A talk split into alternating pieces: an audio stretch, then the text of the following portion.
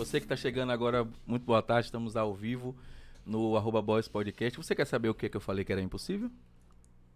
Quer saber? Fala aí que a galera não pode ficar. É o bastidor, meu amigo. É porque Júnior passou a mão no cabelo e falou assim: Eu estou bonito. Não, na barba. Não foi- você foi na não, barba, foi? Você não tá percebendo. que Aí tá eu falei. Impossível. Estamos muito boa tarde aqui ao vivo agora no Boys Podcast Oficial. Eu, Carlos Sobrinho e ele. E eu, velho, velho e grande Juninho, cada vez mais fino. Eu vou viu? lhe dizer um Já negócio. Tá eu ia lhe dizer isso agora. Você tá mais magro, velho. É, tá chegando a hora de eu raspar a barba, cortar cabelo. Tem uma meta. Ele disse que só vai fazer a barba quando ele baixar de 100 de quilos. 100 quilos. Tá com 115, né? E você que já tá 115, 115? Cent- Agora, 115. 115, é. Tem tempo ainda. Ainda dá, dá 15 quilos é ligeiro. Então Ou você que tá em casa vai fazer o quê, Júnior? Hoje você que tá em casa aí, eu quero todo Em mundo casa não, em qualquer lugar, na conectado. verdade, né? É, você tá assistindo a gente aí, já marca, já Compartilha. compartilha com todo mundo aí, se inscreve no canal, ativa as notificações. E hoje a gente está com convidados aqui. Eu, eu digo especial porque poucas vezes a gente teve dois convidados especiais, né? Hoje a gente tem dois, Dois convidados, convidados especiais, especiais, aqui. é verdade. E a gente vai falar tudo sobre empreendedorismo, sobre coaching, sobre, eh, eh, Algo so- me disse que a gente vai falar sobre tudo desenvolvimento sobre tudo. pessoal. E a gente está aqui com o grande Juliano e grande Israel. Muito obrigado aí pela presença de vocês. Bem-vindos. Obrigado você, meu irmão. E aí, Israel? Obrigado por estar aqui, pelo convite, estar aqui na presença de vocês. É sempre bom estar aqui com o Juliano. A gente tá virando parceiro, quase dupla sertaneja. Não é mais, a- não é mais só a live da, da, da felicidade, né? Como é o. Ser feliz de Ser propósito. não, ser feliz de propósito. Agora não é só mais isso, não. Vocês vão ficar aí caminhando agarrados. Não, aí. A proposta é essa. É, é um pra- é um prazer de verdade estar com o Juliano. É um prazer Essa- de verdade. Aproveite que não tem ninguém vendo a gente. Fale pra gente aqui. É um prazer mesmo estar com o Juliano. É um prazer de Ninguém, verdade. ninguém tá vendo. Você pode interagir com a gente aqui no arroba Boss Podcast Oficial. Se você me perguntar sobre o que a gente vai falar hoje, não é uma missão fácil de responder. Porque é tanta coisa que a gente vai falar, mas basicamente a gente vai falar de carreira, de, de mentoria, de, de, de ação. Porque basicamente vocês são Master Coaches Trainer. E de propósito, Então- com certeza, né? De propósito. Pois é, é sempre de propósito. Sem É. propósito, a gente não chega em lugar nenhum. Chega. Não. É um caminho, é um caminho que não tem destino. Então, começando falando de propósito, como é- quem é Juliano? Quem é Juliano? Assim, eu vou fazer igual a Marília Gabriela. Juliano por Juliano. Juliano. Rapaz, pô. Juliano por Juliano. Juliano É. é. um cara assim bem júnior, um cara bonito, É? entendeu? Gente boa. Mente que não Mas sente. Juliano é um Master Coach Trainer, né? Fanático por desenvolvimento de pessoas, né? Estamos aí nessa jornada aí no IBCI, no Five Partner, né? Buscando desenvolver outras pessoas, desenvolver empresários, né? Buscando crescimento o tempo todo. Então o foco é sempre no autodesenvolvimento, né? E tô aí Israel. maravilhoso que é Israel. Israel por Israel. Não é tão bonito, mas Israel é gente boa. É, não sou tão bonito quanto Cê- ele, cê- você mas falou que tava cheio de prazer com ele, ele vai. fa- Mas eu tenho uma dessa- teoria sobre isso, viu? Eu chamo a teoria da compensação de Deus. Depois eu vou falar com vocês sobre isso. Pronto, aí a gente vai ficar É. alinhado, né? Então, sou Master Coach Trainer também, sou fascinado por pessoas. Eu acho que essa é a grande busca. Desde quando eu eh, me entendi nesse caminho do, do coach, eu consegui dar uma virada de chave e acertar algumas arestas que tinham meio perdidas, né? De grandes perguntas, sem grandes respostas. E foi o caminho. E a satisfação de lidar com pessoas, eu acho que é o que me move de fato. O que é Então- que você chama virada de chave assim? O que é que você fazia antes de ser coach? na verdade, antes de, de ser coach, eu trabalhei sempre na área de, de, de vendas. É, eu trabalhei com vendas. Na área comercial, né? Na área comercial. Trabalhei com, com pessoas. Trabalhei muito na área de educação também. E... Você tá ligado que você já tem 30% do céu garantido, né? Quando você 30%. chegar na fila, o pe- o pessoal da fila vai dizer assim: Ah, você era vendedor, coisa. Ah, então peraí, você não pega a fila, não, amigo. Você é prioridade. É. Tem E uma. a- E, aí, antes de, de- desse. eh, trabalhei sempre assim, convívio sempre com pessoas, mas uma dificuldade muito grande no convívio e me perguntava o que, é que eu posso fazer para melhorar essa comunicação, para melhorar esse lidar com as pessoas. Porque existia muita irritabilidade, muita. Muito, muito conflito o tempo todo e por coisas simples. Só que assim, você só percebe que é coisa simples depois que você rasgou a seda lá, depois que você mandou o cara ir para aquele lugar que ele tem dificuldade de voltar depois. E aí eu conheci o coach quando eu fiz a primeira formação e eu fiz o meu perfil comportamental, aí me deu um start. Eu digo, poxa, velho, é por isso que eu funciono desse jeito. É por isso que eu ajo dessa forma. Aí comecei a pensar fiz uma, uma ferramenta de gestão de tempo que aí me clareou mais um monte de coisa. E, porra, eu perco tempo com um monte de merda. E aí foi essa virada de chave. Depois abriu o caminho, só que é isso, não é mágica, não, não tem mágica, sobrinho. É você abre um leque e você começa a se conscientizar disso e caminhar da melhor forma possível, com menos erro. Não que não erre, eu acho que não errar é impossível. A gente sempre vai errar. Mas até no erro a gente tem consciência. Porra, eu sabia É, que eu... começa a ter consciência do Começa a erro, ter né? consciência Agora, como foi, Eu pra, tenho- vo- eu como foi para vocês começarem nessa, nessa parada do coach num momento on- onde, onde o coach, de certa forma, acabou ficando meio banalizado, né? Assim, tudo, o, cara, o cara lê um livro de autoajuda, ele dá aquela respirada e fala que é eu, vou- coach, eu, né, eu- eu- eu vou dar um pause na pergunta de sobrinho aqui. e Eu quero falar uma parada. É, pra galera que tá assistindo a gente aí, a gente tá com o Juliano e Israel, que também fazem parte do grupo IBCI, né? Isso. Isso. Então, só para deixar claro Faz aí, parte, né? fazem parte aí do grupo IBCI. A gente esteve aqui com o Chico e uma das perguntas que eu fiz a Chico foi o seguinte: é, é, o, o que é o coaching, né? Aí ele fez é, fazer você performar quando você é, é, Como Performar você como você era criança. como Você era você ele gosta criança. dessa definição. Isso, isso me deixou bem, É. isso e ele explicou e tal, todos o- tudo referente a isso. e Isso foi, foi bem bacana. E, e, e o que o sobrinho está falando aqui em relação ao coach é porque o mercado ele já vem, ele já vem adotando é, é como gourmetização. Né? Tudo é gourmet. Agora todo mundo é coach. Isso. Então você tem coach, como ele falou, rapaz, outro dia eu vi coach de, coach de cachorro. Cachorro. Aí o cara criou isso aí para gourmetizar a parada do Não, do- era do- do- coach pet. Coach pet. Aí quando foi olhar era adestrador. É, Entendeu? então, Coach de tudo agora, né? É isso. E aí então. você vê poucas, pouca, pouca, pouco propósito real no lance Mas de você viu um negócio interessante, sobrinho? Você falou. duas- Levante aqui pra poder a gente te ouvir melhor. Você falou duas coisas importantes aí. A primeira delas é a Eu seguinte. não tô ouvindo, Juliano. Eu acho que Você. Aí, tá me ouvindo? Tô, tô ouvindo. Pronto. Eu Essa tô ouvindo, É maravilhosa. Mas vamos lá. O que, que acontece? Você falou aí primeiro, você falou de autoajuda, certo? Lembre, tudo isso que você vê hoje aí de programação neurolinguística, hipnose, etc, etc, antes estava nas, nas prateleiras das livrarias, nas prateleiras denominadas autoajuda. Isso mudou. O coaching ele passa por um processo de transição. Lá nos Estados Unidos, lá na década de 80, 90, o, o coaching era, era banalizado como é hoje aqui. Né? Então é um processo pelo qual a gente vai passar. Ou seja, surge, muita gente abraça e aí. O filtro natural depois É, age, né? Exatamente. Vai chegar o momento em que aqueles que são realmente voltados para o desenvolvimento humano, eles vão permanecer, o resto vai ficar aí pelo caminho. Não, e assim, e nem todo mundo necessariamente faz. Por exemplo, no meu caso, eu fiz a formação de coach, mas eu não queria ser coach. Sim. Eu queria ter, melhorar minha performance, meu desempenho, me conhecer melhor, aplicar os conceitos do coach no que eu faço. Perfeito. Não necessariamente atender pessoas como coach e tal, tal. Então, então só que tem gente que, que vai na, na onda. É E- isso. E aí o cara aprendeu. Às vezes o cara começou a lidar com as emoções dele, deu certo. Aí ele fala, agora eu sou coach. Aí ele quer resolver os problemas de todo mundo. Eu acho que esse foi o grande pecado. É o grande pecado ainda aqui.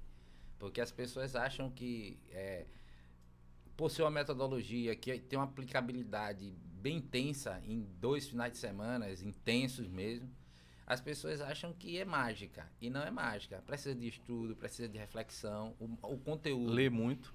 lê muito. A nossa formação, eu já fiz algumas, é uma das mais completas que eu já vi em termos de conteúdo, de material. Só que assim, precisa de dedicação, precisa de foco, precisa de disciplina, porque você não vai estar com uma pessoa do teu, você mal está conseguindo performar com você.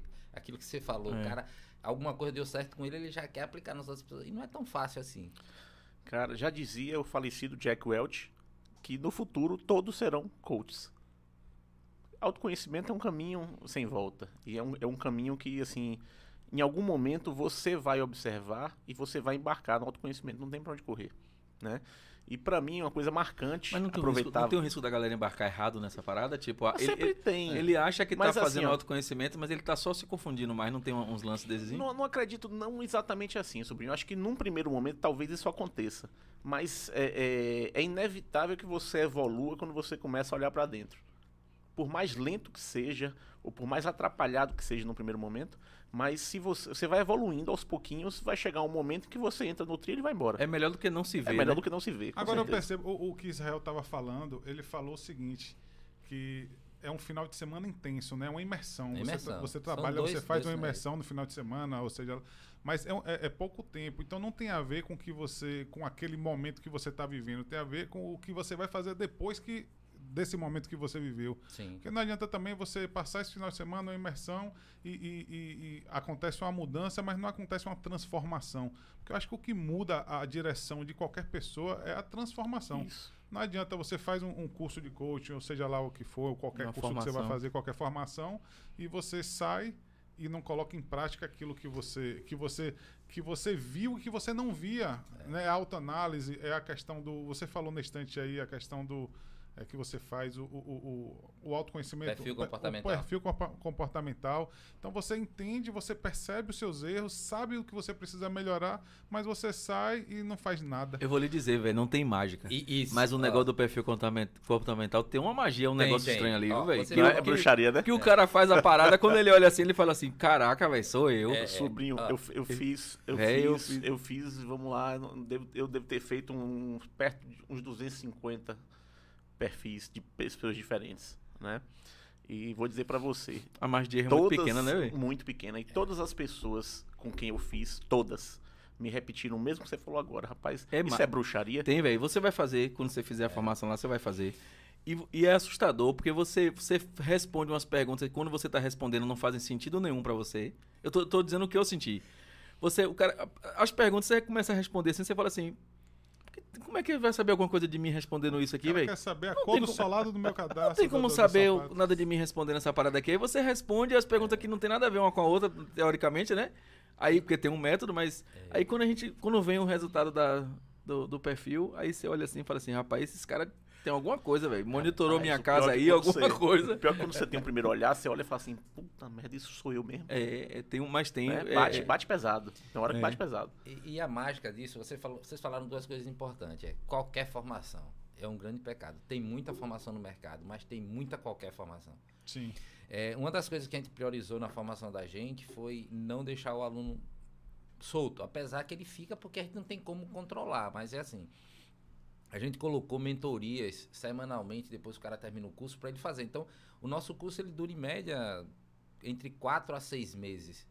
Porque tem mentoria, tem, tem um, um Existe um artigo para fazer. acompanhamento, na verdade. Claro que assim, o aluno ele tá livre para ele fazer ou não. Mas ele, se ele quiser fazer, ele tem um, um- um artigo para ele fazer, ele tem um coach social para ele fazer. E ele já tem, a gente tem mentorias. Como, como o sobrinho falou, muitas pessoas fazem o coach para autoconhecimento. Eu não faço para profissão, para exercer o coach como profissão. Faço como autoconhecimento. E tem muita valia? Tem, porque você faz uma autotransformação em você e você aplica dentro do seu, do seu métier ali, dentro das suas equipes, dentro da sua família, em casa. E você vê uma evolução muito grande. Mas a grande mágica tá quem, onde e com quem você vai fazer essa formação. Porque a formação, ela, ela pode ser um, um ó. E o cara É. perdeu o tempo dele. Você falou um negócio Tem muito gente que faz a interessante aí. formação quando chega na empresa, quando chega em casa, já quer pegar madeira pra dar murro, pra quebrar, pensando que. Já tem umas Você, malucas. você falou um Tem negócio uma- muito interessante aí que muita gente se confunde. O cara, quando a gente fala de coach, de fala de. é, é, o cara tá sempre associando ao mundo empreendedor, a empresas, a negócios. E às vezes não tem nada a ver com isso. Às vezes você vai fazer um coaching para você melhorar a sua, a- o seu relacionamento familiar com seu pai, com sua mãe, com seus filhos, com sua esposa. E, e- e- e hoje a gente praticamente é sinônimo, né? Falar de coaching, você fala de empresas e de negócios. Na E- verdade, E, João, todo mundo pode fazer, né? pode. Todo Até, mundo. por- até porque, se você for observar, toda mudança ela é de dentro para fora. Né? Então, quando você faz um processo desse, você vai levar isso para todos os âmbitos. Você vai levar para a empresa, você vai levar para suas Ah, relações e a pessoais. empresa é viva, ela não é um CNPJ, É, né? exato, exato. a empresa ela é, feita de ela pessoas. É viva, é. Né? Inclusive, fazendo esse adendo, nós somos uma empresa, nós, o IBCI ele é um, um- uma- um instituto de coaching, mas ele é um instituto de coaching de negócios. Né? Ou é. seja, a gente tem uma formação que é uma formação para a pessoa, mas nós temos formação para empresários. Por exemplo, eh, eu costumo contar a história assim. Você, um dia, Júnior, faz uma feijoada, chama a gente aqui, um dia você pode fazer chamar a gente. Pode, liga, pode fazer de Aí verdade. você faz uma feijoada e tal, e chama, certo. aí eu chego lá, porra, como sua feijoada, eu falo assim, pô, Júnior, sua feijoada é boa, velho. Aí você fala, pô, é, rapaz, se eu fosse você, eu abria um restaurante e vendia esse feijão. Tu vai lá, abre seu restaurante, começa a vender esse feijão que você faz bem feito. E aí chega um ponto que você começa a crescer, né? Começa a vender bastante feijão. Só que aí você tá lá preso no operacional, você não pensa estrategicamente, você não, você não, você não, você não entende de negócios, você entende de feijão. Né? Quando você vai ser advogado, você se forma em direito. Você estuda cinco anos. Um médico estuda seis anos, faz três anos de, de É dez residência. anos de vai, né? formação. Dez anos. Então você vai ser o que for, psicologia, cinco anos e etc. E o empresário? O empresário nasce onde? É. Na- Nasce no curso de Ciências Contábeis, Administração e Economia. Pois é. Eu acho que todo, Não. todo empresário deveria fazer um É, curso. é- é a teoria. Você voltado- acha que deve fazer, mas a maioria dos empresários nasce de necessidade. De necessidade. É. É porque assim, existe- É. Mas eu acho que deveria que é fazer um curso. Que é assim, ó. Quem dá vida ao negócio é o empreendedor. Quem prospera o negócio é o empresário. É porque são, são, são é, direções, são direções é, iguais, só que são coisas diferentes. São né? coisas diferentes, É. exato. É, sobrinho falou. Eu gostei coisa- disso. Quem dá vida é o empreendedor e quem. Quem, Quem prospera o negócio quem prospera é o empresário. É, É, mesmo. aí vem a técnica, vem o conhecimento, vem a, a visão estratégica Fazer do o negócio. que, o que precisa ser É, feito. precisa ser feito, né? O empreendedor é a força, é, é o- é a paixão, é, é, é, é o, o- o- a essência ali, né? Do criar. Mas o, o empresário é o cara que E você faz a observa o seguinte, as pessoas elas entram no negócio na, naquele afã, naquela coisa, né? Rapaz, agora eu vou fazer meus horários, agora eu vou ter meus horários, agora eu vou ter tempo pra minha família, não vou Eu vou trabalhar ser mais pra chefe. ninguém, vou ser chefe, vou tá e de repente tá lá, não respira mais, acorda de manhã tem cedo, férias, vai, não vai tem pra- nada. não tem, Tem férias, nada. daqui a pouco olha, pô, tem seis anos que eu não tiro férias, e naquela loucura aí a mulher reclamando, aí separa porque não tem tempo pra dar pras crianças, pra mulher, pra não sei o quê, pra isso, pra aquilo, É. né? Então é o que acontece muito, é o empreendedor que não consegue se tornar empresário. E é difícil. E assim, ó, o governo não ajuda ele, Não. o sistema não ajuda ele, ninguém ajuda, Ninguém ninguém, ajuda. ninguém incentiva ele a fazer essa formação. Só o IBCI. Mas às vezes nem ele mesmo ajuda ele, né? Tem É, isso. Porque certeza. às, às É, vezes não, tá- tem a gente que- solução tá na mão É, dele. às tem gente você- também que você olha e fala assim, não é possível que esse foi o espermatozoide mais esperto. E, Tem uma, tem, uma, tem uma pessoa que tem uma galera aí que não dá, não. É, e assim, ó, a gente falou, a sobrinho falou uma palavra que ultimamente eu tenho ouvido muito e eu tenho feito, eu acho que soltou aí, É, tenho feito uma reflexão muito grande eu tô lhe ouvindo, tá beleza, pode é, falar. sobre a palavra necessidade. né? Toda vida que a gente faz algo por necessidade, a gente se percebe fazendo algo meio que sem pensar, meio pelo, pela impulsividade. E pela às vezes vira um sacrifício. Vira um sacrifício, porque assim, é- é necessidade. Então, se eu tiver, eu, eu, a gente dá até o exemplo, se eu tiver na, na, na pirâmide do- do- dos níveis e se eu tiver é, a minha necessidade fisiológica, se eu tiver no meio do deserto e o cara me oferecer um balde de ouro ou um copo com água e eu tiver com sede, eu vou pegar água. Provavelmente você vai pegar água. Porque é necessidade, É. é, o que eu preciso É, naquele é o que faz sentido ali, né? É o que faz sentido ali. Então, quando a gente fala, essa, é, tem essa percepção de necessidade, é muito isso. Eu estou fazendo isso para minha sobrevivência e muitas vezes você não pensa, você quer só sobreviver. É. E aí você não pensa. E aí, te- e, aí, e aí tem um lance que é assim, ó, o cara que quer iniciar na carreira de coach tem um tempo de maturar para o negócio começar a dar dinheiro. Sim. Então o cara pensa assim, ah, eu fiz a formação, formei hoje. Aí amanhã ele vai anunciar, "Ah, agora eu sou coach e vai atender pessoas e vai... É mais ou menos o pessoal que pensa que vai formar em jornalismo e quando formar vai apresentar o Jornal Nacional. É verdade. É, não, não- não vai rolar assim, velho. Não vai rolar. Olha, deixa eu registrar aqui, ó. O Ricardo Vasconcelos, o Ítalo Melo estão cumprimentando a gente. Calma e, aí, Ita- Ítalo Melo aí, um grande abraço. Meu cunhado aí, ó, participando. um abraço. pela- Grande, e grande, a Elisângela está dizendo: é muito amplo trabalhar a questão pessoal e profissional. Sua relação com você mesmo e com os outros. É, é bem amplo mesmo. E às vezes não dá para trabalhar os dois, né? Isso. Às vezes tem gente que não quer trabalhar os dois. É, é muito, é, é muito difícil você dissociar essas duas coisas. Porque tá muito intrínseco na gente. Você não consegue mais hoje, no mundo do jeito que ele tá, você separar algumas coisas. O profissional e o pessoal, eles estão muito interligados. A gente diz assim, quando você sair de casa e for pro trabalho, deixa os problemas atrás da porta. Mentira. E a gente sabe que é difícil porque a gente não é bipolar. A É. gente não é duas pessoas. A gente é uma pessoa Aí se a só. pessoa faz, os- o amigo fala assim: rapaz, fulano, fulano é estranho, velho. Ele tá bem aqui, chega em casa, ele tá mal, Isso. não dá nem pra confiar nele. O que você tem que aprimorar são comportamentos. Então eu tenho que me adequar ao ambiente que eu tô com um comportamento que é ideal para aquele ambiente, porque senão eu pareço louco. Uma coisa interessante, É, eu não sei se você mesmo. lembra quando você fez a formação, uma das suas grandes dificuldades que você falou é a questão do não opinar ou não responder sobre algo e sim Isso pra mim foi doído. Porque qual é a mágica do coach, da metodologia coach? Eu não digo para Júnior o que ele tem que fazer. Eu tenho que fazer ele pensar no que ele tem que fazer para solucionar o Você problema tem que fazer dele. a pergunta certa. Eu tenho que fazer a pergunta certa. Então, qual, qual é a mágica do coach? É eu fazer com que o cara faça reflexões. Ele se veja. Ele analise por que ele não gosta disso. E isso pra mim foi a maior uma das maiores dificuldades, porque assim, tem situações que parece que a solução é óbvia. Aí o cara diz pra você assim: "Ah, eu tô aqui com problema porque aqui no meu trabalho meu chefe não me valoriza". Aí parece que é só sentar com o chefe, conversar. Isso. Aí você tem que você, a tentação é, fale com seu chefe, pô. Fale com seu Só chefe. que aí você tem que perguntar a ele o que é que ele tem que fazer pra para aquilo confirmar na cabeça dele, saber o que é. E aí a, a pessoa que é ansiosa, eu não sou ansioso, mas assim, ficava agoniado, porque às vezes eu colocava situações e eu dizia, cara, eu sei a solução. E aí eu tenho que dizer, só que eu não podia dizer, não era pra dizer, né? Então, Isso. aí eu falei assim, eu não posso dizer, eu tenho que perguntar de um jeito que faça ficar claro pra ele como tá pra mim. E aí, o exercício de começar a fazer as perguntas certas foi até engraçado, porque na minha casa, nas- quando eu tava fazendo a formação, até meu filho, quando ele dizia assim, pai, não sei o que, eu dizia, faz sentido pra você? Meu filho de 4 anos.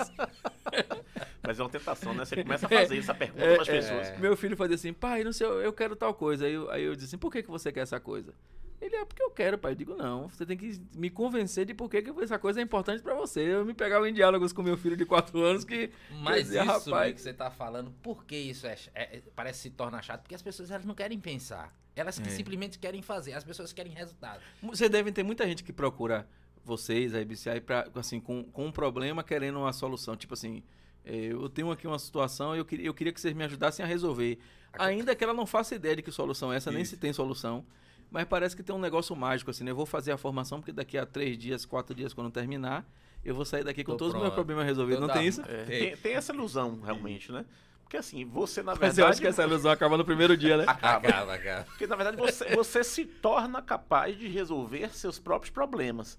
Mas não é um processo, você, você chupou uma bala e ficou forte, né? Assim, né? O Popeye come o Não, negócio. mas, eu, mas eu acho que o lance pode até ser você entender que você não pode resolver. Sim. Assim, Pode, ter, claro ter a pode. clareza de que, pô, Você não- pode simplesmente descobrir isso. eu preciso de ajuda, não eu não consigo resolver.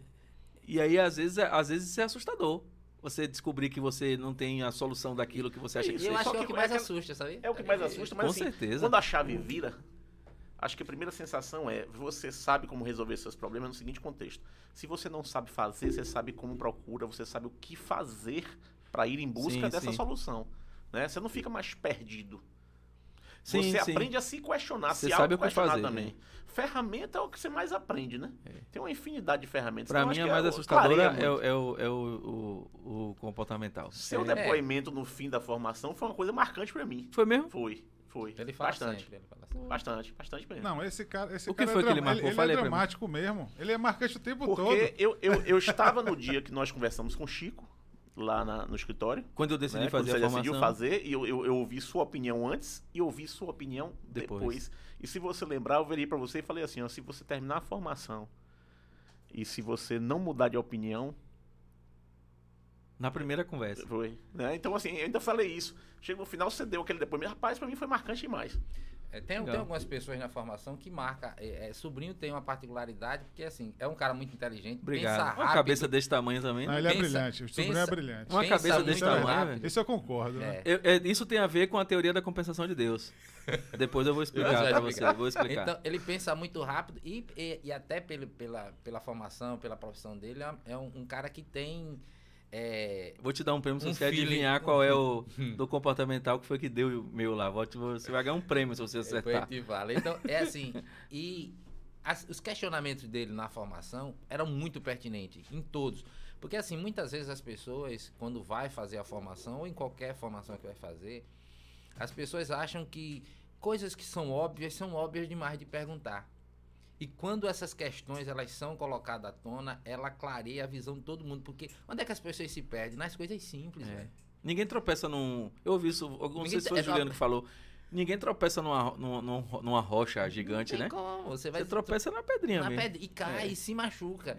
Então, muitas vezes, é, eu digo assim, você quer entender quan- enquanto uma pessoa é inteligente, quando ela percebe os pequenos detalhes, ela não tá preocupada com o que tá lá, o grandão, porque todo mundo tá vendo o problema que tá do tamanho lá. Não é porque aquele problema tá daquele tamanho, porque aconteceram coisinhas pequenas que fizeram isso acontecer. Isso que você tá falando aí me lembrou uma expressão numérica. Qual foi, Júnior? Quando você, você tem uma Fale. expressão de 40, 40 números, quando você troca um sinalzinho ali, chega no final, dá tudo errado, por causa de uma zorra de um É. sinalzinho Só besta. Quem nunca fez é uma isso. prova de matemática e aí o, o resultado que deu não estava nem na opção A, nem B, nem C, nem D? quem, quem nunca, quem nunca viveu isso, né? E você vai, refaz e só Não, dá aquele número. Tem lá, vo- opção A, 3, opção B, 4, opção B, 5. Aí você olha pro seu resultado, deu 93,7. Só Aí não, você vai, fala, meu Deus, como é que eu cheguei nisso só aqui? não fez, sobrinho, quem deixou em branco. É, é. E, eu- e- e- e é isso em relação ao detalhe, né? Em relação a. a- você sempre busca. é- é- você tem que estar atento, o tempo- principalmente no mundo empresarial, né? Isso. Você tem que estar atento a todos os detalhes, você tem que estar atento ao que você está fazendo. É a questão do foco que provavelmente vocês Sim. devam estar sempre canalizando e falando do- dos. É, do- com os alunos que ou você foca ou então você. Agora, sabe o que, é que eu acho falando. legal? É que uma vez feito, é irreversível. É, É, ser. é. Ninguém nunca mais consegue olhar para as coisas do mesmo jeito. A velho. gente conversa muito, sobrinho, eu e Israel, sobre isso, e a gente fala o seguinte: é, todas as suas relações mudam. Muda. O depois jeito de você coaching, olhar tudo. Entendeu?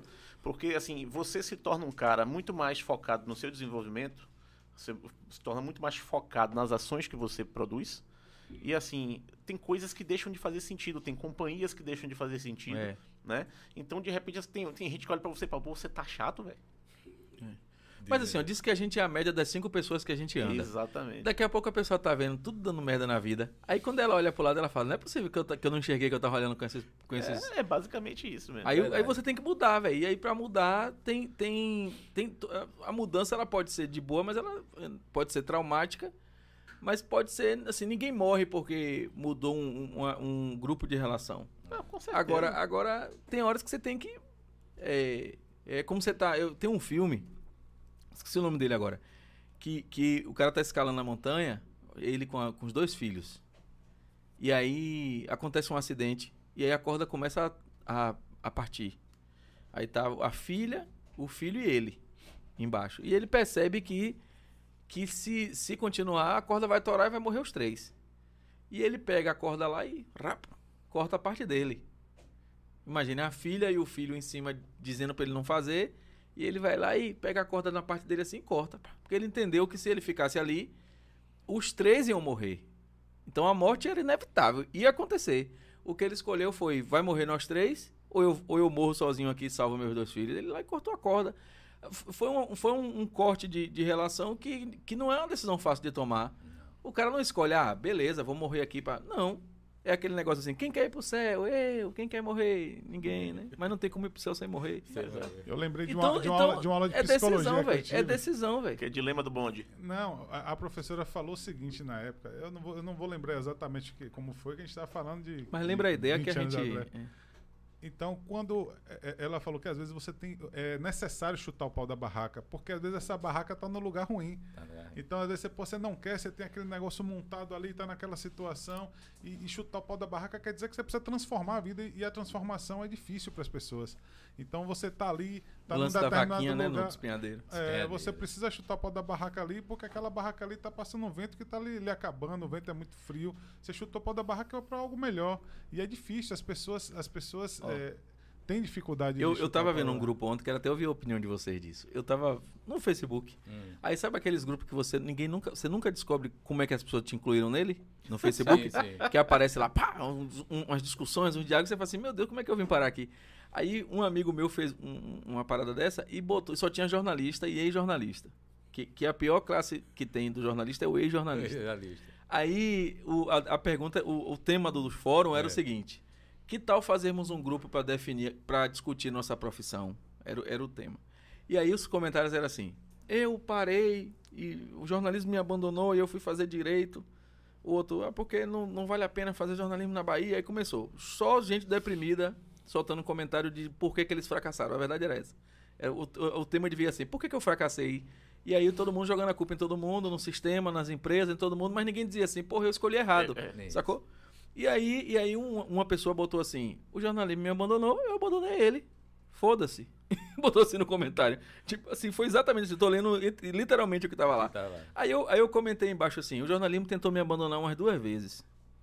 Mas eu te- abandonei ele, depois eu disse, eu entendi que quem tinha o controle era eu. Então, ele, ele nunca vai poder me abandonar. O jornalismo nunca vai me abandonar, porque sou eu que tenho o controle. Sim. Eu que decido se eu vou continuar jornalista ou não, se eu vou dar notícia ou não. Então, o jornalismo não tem controle sobre mim. E aí a discussão começou nesse sentido. E o que é que eu vi ali? Eu vi um monte, com todo respeito aos amigos que estão lá, que se estiverem me assistindo aqui, vão entender porque estão no grupo lá. Eu vi um monte de gente mal resolvida sobre o que queria e não entendeu que tomou a decisão errada lá atrás quando escolheu o curso, ou ao longo do caminho percebeu que estava errado e permaneceu. E aí, às vezes, ele fica porque tem que dar satisfação para a família. Porque, ah, eu me formei em jornalismo, aí agora vou dizer que vou fazer outra coisa. Então, você tem um monte de advogado que é jornalista, um monte de advogado, de médico que não quis, não quis ser médico e aí foi fazer outra coisa. E aí, você teve uma época que era todo mundo fazia turismo. Você lembra dessa época? Todo mundo fazia turismo. Aí, depois, todo, teve uma época que todo mundo fazia engenharia civil porque é status. E a gente vê um monte de gente satisfeita porque não tem a coragem de dizer assim, pô, eu fiz errado, velho. Eu tenho que recomeçar. Eu acho legal quando a- pessoa já tem uma formação e depois ela descobre por, algum, por alguma ferramenta que não é aquilo e ela faz, velho, eu vou fazer de novo. E tá tudo bem. Vou começar de novo. Pronto, não tem problema. nenhum. tudo Só que a gente vive num, num- num sistema que julga demais, né, velho? É, e não é só isso não. É assim, as pessoas não têm. Eu eu vou falar o básico, é clichê dizer isso. Mas as pessoas não têm autorresponsabilidade. As pessoas justificam o tempo todo. É. Tudo é culpa de alguém ou de alguma, De coisa, alguma coisa. Nunca é sua. Né? Eu trabalhei com um cara na- no início da minha carreira profissional e aprendi muito com ele. E ele dizia assim: um dia eu tô lá conversando com ele, chega alguém, ele tinha pedido uma demanda e a pessoa chegou lá. Por que você não fez? Não, porque não sei quem fez isso assim, porque aconteceu isso. Eu não lhe pedi justificativa. No banco foi? Você trabalhou no banco, foi? trabalhei. Não lhe pedi justificativa. Você não tem cara de bancário, não. Você tem cara de banqueiro, velho. Pô, essa foi boa. Você gostei, gostou? Eu gostei. E aí, assim, o que, que aconteceu? É, é, aquele momento foi interessante pra mim quando ele, ele explicou isso. Ele falou assim: não tô procurando justificativa quando eu tô lhe perguntando por que não foi feito, o que, que aconteceu. Eu tô querendo uma solução. Você tá aí se justificando ao invés de chegar e falar assim: pô, deu merda, não fiz. Certo? Mas vou fazer e vou lhe entregar daqui a duas horas. Ou então ele dissesse, eu não resolvi ainda. É, mas Vou resolver, é, mas- é falta de objetividade. É. É. falta de, na verdade, você falar assim, pô, fui eu que por, mim, por, por minhas ações gerei esse resultado, certo? Mas eu vou lhe entregar um resultado diferente. Tem uma frase que eu gosto que eu até mandei fazer uma camisa que é assim: ou você tem resultado ou você tem desculpa. Nunca terá os dois. É. Nunca, Exatamente. Não tem como. Não- e, não- e não vai ter mesmo. Não tem como ter os dois. E, e e o- só que o resultado é mais fácil. A desculpa é mais fácil, É né? muito mais fácil, dói menos, né? É. Você falou uma coisa sobre escolha, a gente fez até uma live sobre escolha, não foi, Juliana? É, essa semana. E até- é, é uma escolha não fazer uma escolha. É, não tem como você não escolher. Só que toda escolha você vai pagar. Tudo tem perdas e tem ganhos. Você pode fazer o que você quiser. O grande problema das pessoas é que elas têm medo de pagar o preço. E elas continuam pagando esse preço do mesmo jeito. É. Só que você não visualiza isso. Então as pessoas dizem assim: ah, eu não vou fazer isso agora porque eu não tenho tempo. É, é uma das coisas que as pessoas mais falam.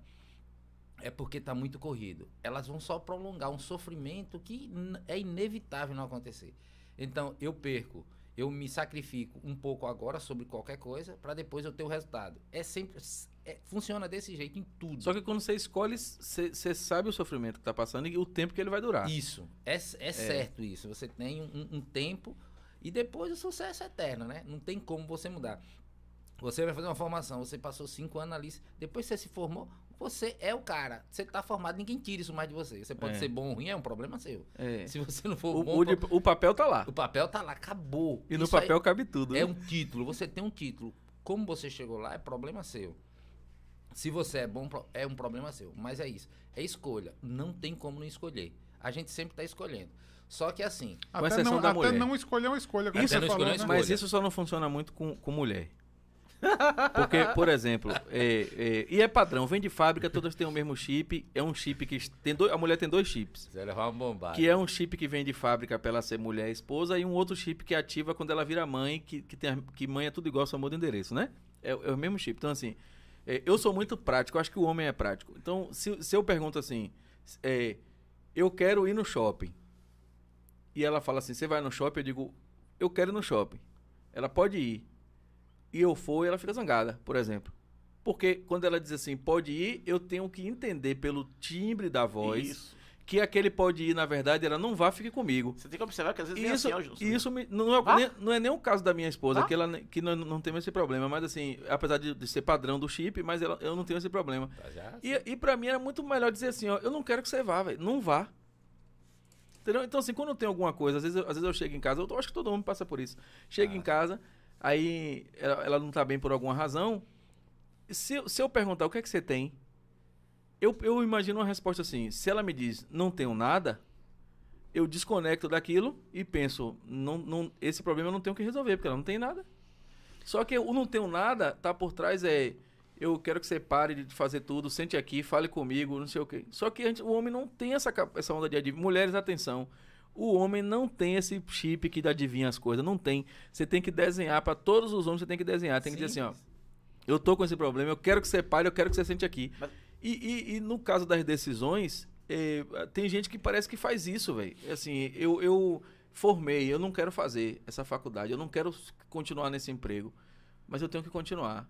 Então começa a emitir recados de que ela não tá lá, parecendo que as pessoas que estão ao redor têm que entender. Tem é, que como, entender. é como um funcionário que quer ir embora e aí ele começa a faltar ao trabalho, ele começa a fazer mal feito, ele para ser demitido. Eu acho que todo mundo tinha que chegar pro chefe, sacou? E dizer assim, ó, ah, eu- é porque eu, não- eu quero que ele me demita, eu não quero perder meus direitos. Beleza, sente com ele e fala assim, chefe, eu não quero mais estar aqui, velho. Então assim, ó, vamos- me demita aí pra eu não perder meus direitos. Mas Vamos assim, conversar. ficar fazendo mal feito, ficar...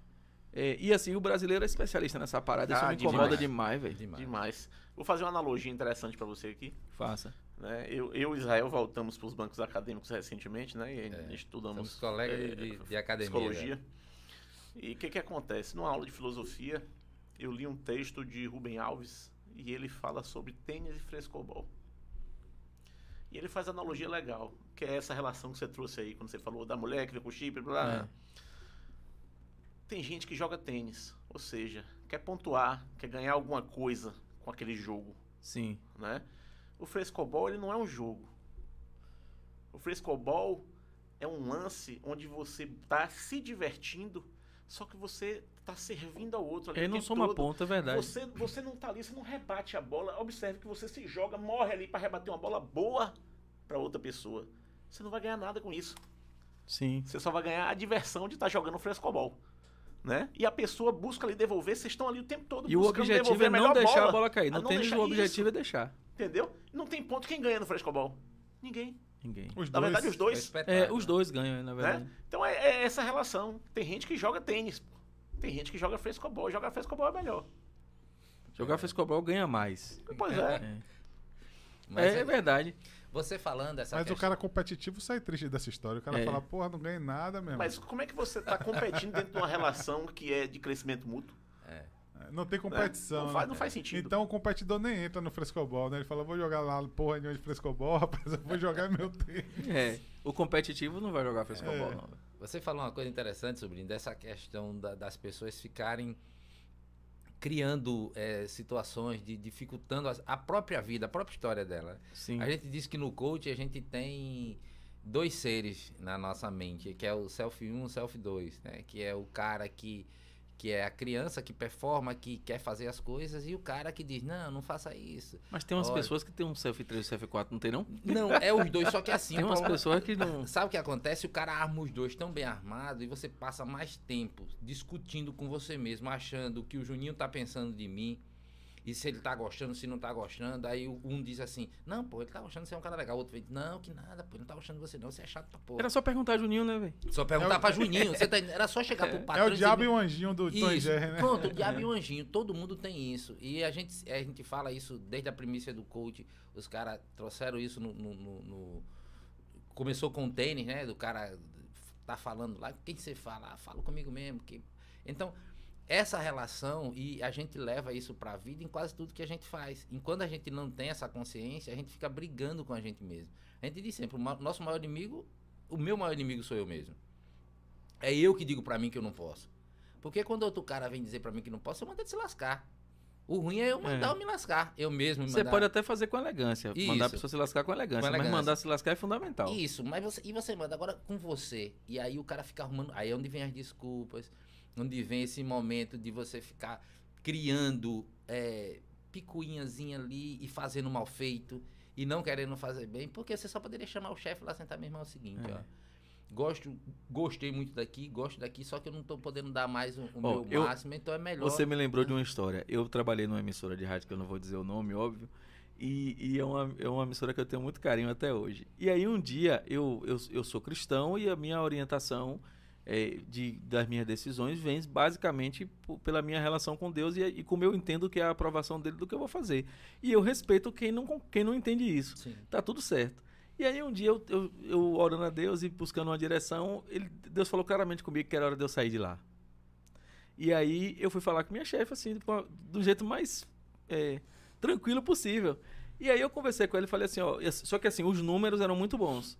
Eu era um funcionário exemplar, eu era um repórter que tinha prêmio de concurso, eu era o único, o único repórter da, da casa que, que era bilíngue, tinha, tinha uma série de coisas que, que, que era ruim. Aí, se eu saísse. Aí eu fui falar com ela, eu disse assim, quase que eu digo o nome dela. Eu, eu ia falar com ela, aí eu falei assim, ó, chegou minha, minha hora de ir embora, ela tentou convencer de todas as formas. E quando chegou, que ela viu que não tinha jeito mesmo, ela disse, tudo bem. Aí ela fez assim, o que é que eu vou botar na, na sua demissão? Porque é, é, eu não tenho um argumento técnico para te demitir, não tem nada. Aí eu falei assim, fale que, que eu pedi a demissão porque Deus mandou eu pedir. E aí ela fez assim, como é que eu vou botar no seu e-mail?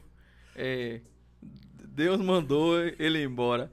Aí eu falei assim, você quer que eu mande um e-mail para você pedindo minha demissão, dizendo que o meu motivo é, é a orientação que Deus me deu da minha carreira? Eu mando. Ela, então mande. Aí eu mandei o Mas e-mail para ela. Mas você pedir demissão não tem nada de crime nisso aí. Você vai pedir demissão e, e ela Não, não, tem o porquê eh, mas ela que- justificar. Então, mas ela. Ela... justificar porque ele não quer. é Não, mas ela, ela podia botar lá por motivos pessoais, pronto. Sim. Podia. Mas ela queria, na verdade, entender o porquê que eu tava indo embora, se tava tudo bem. Tudo bem. Porque não tinha problema, não, não tava insatisfeito, não tinha nada. É difícil. Só que aí eu né? peguei, eu mandei um e-mail pra ela assim, é, é, solicitando a minha, meu desligamento por uma orientação de Deus e tal e tal. E, a- e assim o e-mail foi replicado pra diretoria e assim eu fui embora. Entendeu? Então, assim, pra mim foi a coisa mais óbvia do mundo.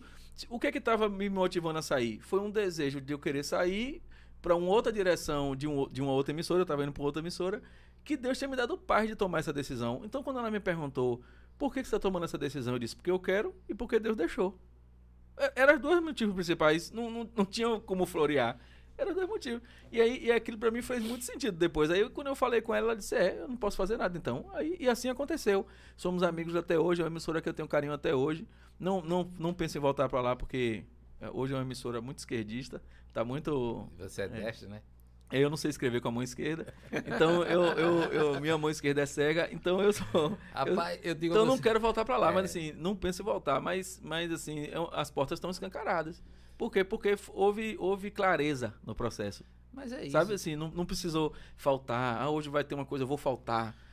Pô, eu não quero Eu que mais, é pô, não quero, né? resolve, Você- velho. Você estragar tudo aquilo É. que você construiu. Eu, é, é- é o simples, é fazer o simples. Não se tropeça numa, numa grande rocha, você se tropeça num- numa pedrinha pequena.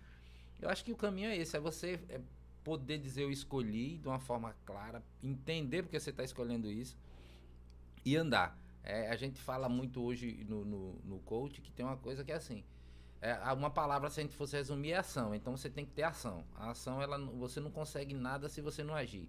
Você pode ter as melhores ideias, os melhores sonhos, a, a, a- melhor mente pensante. Se isso não se tornar em ação, vai ficar só você sentado lá num banco, como aqueles antigos é, é, eremitas lá da, da, da coisa, que tá lá sentado, o cara vai lá perguntar. O que é que você quer? Me diga aí qual o segredo da vida. Eles olham pra você. Né? Então, é, tá em você. Então, se Cai no você não- ditado é melhor feito do que perfeito, Ó, né? Nós tam- nós estamos diante, de um, nós estamos nada. diante de um dos caras que eu conheço mais eficientes no quesitação do planeta. Vou falar de mim, É cara. Júnior. Então, gente, que cara é esse? Eu acho ó? que Ó, é se né? você tem um projeto, ah, eu tenho um projeto. Eu não sei como fazer. Conversa com o Júnior, velho. Porque que- assim, Obrigado, ah, obrigado ah, aí ó, pelo ele vai prestígio, ele né? vai dizer como fazer, porque assim, tem um tem um lance assim, ah, eu preciso carregar uma pedra de uma tonelada lá do térreo pro primeiro andar. Eu não sei como fazer. Fale com o Júnior, velho. A gente resolve. Eu não sei se ele vai quebrar a pedra, se ele vai dar, Ah, não se ele vai arranjar um um guincho. eu não sei, fazer. mas o fazer dele é muito forte. E, e às vezes e às vezes é o fazer antes mesmo de de, de ah, não sei como, eu vou fazer. E aí se ele disser pra você assim, amanhã tá feito, pode dormir tranquilo que vai estar feito, sacou? É uma parada, por exemplo, que eu tenho dificuldade. Eu, eu, eu planejo, eu penso, eu, eu, eu faço tudo. Na hora de executar, É se do perfil. não, É na hora de executar, é se passar um- uma mosca, eu olho pra mosca, quando penso que não, eu já tô indo pra rua comprar um matador de mosca e o negócio já ficou lá pra fazer, sacou? mas Eu, é eu, eu, perfil. eu sou muito. é, É totalmente do perfil. Agora, É, eu, eu tenho, eu tenho uma pergunta pra fazer a nível de coaching. É uma, é uma dúvida pessoal, uma dúvida minha. O cara que não quer fazer um curso, que, tipo assim, existe um coaching, um coaching particular, tipo, ah, você, você faz um coaching específico, ah, Juninho tá precisando de um coaching e, e existe um acompanhamento. Como é que funciona essa parada? Como é que. Sim, o que, que acontece? Você pode passar por um processo de coaching. Ou seja, qual é o objetivo de um processo de exclusivo, no caso. coaching? Isso. Peraí, deixa eu ver se eu entendi sua pergunta. É assim, tipo, o cara não fazer a formação pra ser coach. Sim, Ele ser atendido por um coach, é isso? Isso. Ah, entendi. Então você tem, às vezes as pessoas estão perdidas, às vezes, Júnior. Fala assim, poxa, eu tenho um objetivo, vou pensar aqui, eu tenho um objetivo, eu quero me tornar um grande jornalista. Pronto. Beleza. Você chega para mim e me procura falando isso. Eu vou lhe trazer, eu vou, lhe, eu vou utilizar as a metodologia do coaching, ela é baseada, como a gente já falou aqui no início, aqui, em perguntas, né? Essas perguntas vão fazer com que você dê à luz as suas próprias re- respostas, né? Existe uma infinidade de ferramentas para isso. E o objetivo é você alcançar o objetivo que você traz para mim, como coach, né? Então eu vou lhe ajudar a fazer esse trajeto. Eu não vou fazer por você. Eu não vou lhe dizer como você vai fazer. Eu vou explorar isso em você para que você traga essa resposta, clareie seus horizontes e você consiga fazer isso com clareza. E o lance legal do coaching, que é diferente de N outras situações, é o seguinte: eu não quero que você seja meu escravo, você fica o tempo todo atrás de mim. Poxa, Juliana, agora eu quero fazer isso. Como é que a gente vai fazer? Eu vou fazer esse coaching novo com você. Não. Quando você passa por um processo, você aprende como ir buscar seus objetivos. Então, invariavelmente, você vai fazer um processo de coaching uma vez. Você pode até fazer duas vezes, você pô, tem um objetivo muito é, é, é, é, extenso ou muito difícil e você está ali com dificuldade e você vai buscar um coach novamente. Mas na grande maioria das vezes, você vai sentar ali, aprender como chegar naquele objetivo, você aplica aquilo para qualquer objetivo que você quiser. Que é um método, né? É um método, exato. E o legal é isso, é você não é escravo do método. Você recebe o método e aquilo lhe expande consciência. A consciência que expande não volta para o mesmo lugar nunca mais. É. Né?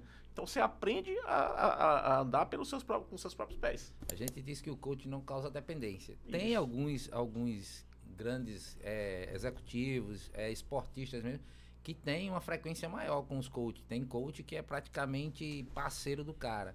E isso é, demanda algumas situações. Tipo, você pega hoje um esportista que é muito bom e ele tem N demandas, ele tem um coach, né? E esse coach é um cara que, que tá ali mais afinado com a estrutura de vida do cara e faz um trabalho mais a, a fundo. Mas o coach é um processo que é um processo que Mas tem um aí, aí normalmente é o, é o atleta de alto desempenho. Isso, atleta de Que- desempenho. que ele não tem margem pra de errar, né? Assim, ele tem- prazo também, né? E ele não Sim. tem margem pra errar, né? Tipo, se o cara que, que treina uns, quanto tempo pra uma competição Pra ali uma de, competição. de um minuto, ele não tem margem pra errar. Então, o acompanhamento do coach eu imagino que minimiza o erro, né? Minimiza o erro. Minimiza o É, erro. grandes, grandes executivos, é, políticos também, muitas vezes tem uma frequência maior com coach porque trazem um, um- um- vamos dizer assim, uma consciência. Você está com um profissional ali que, que te atende dentro daquilo que você busca performar e, e, e- e traz um suporte para isso. Agora, Então, deixa eu lhe acontece fazer uma pergunta. Se vocês não quiserem responder, vocês ficam à vontade, mas eu tenho que perguntar. Meu papel é perguntar.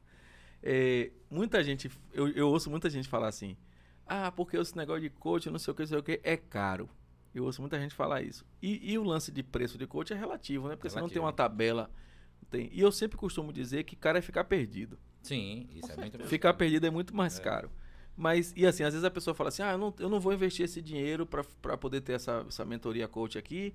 E aí, às vezes, o cara gasta duas, três vezes aquilo durante o ano, em tentativa e erro de coisas que não levam ele a lugar nenhum. E aí, a minha pergunta é: é, existe caro e barato no coach? Ou, ou o cara, quando ele, quando ele cobra barato, vamos dizer assim, é o preço que ele vale? Sacou? Eu acho que é o preço que ele se dá. É, é, é É, porque- o valor que ele se dá. Porque é aquela história, sobrinho. É, é, vamos lá. Contar uma história besta. Você, você chama um cara para consertar seu computador.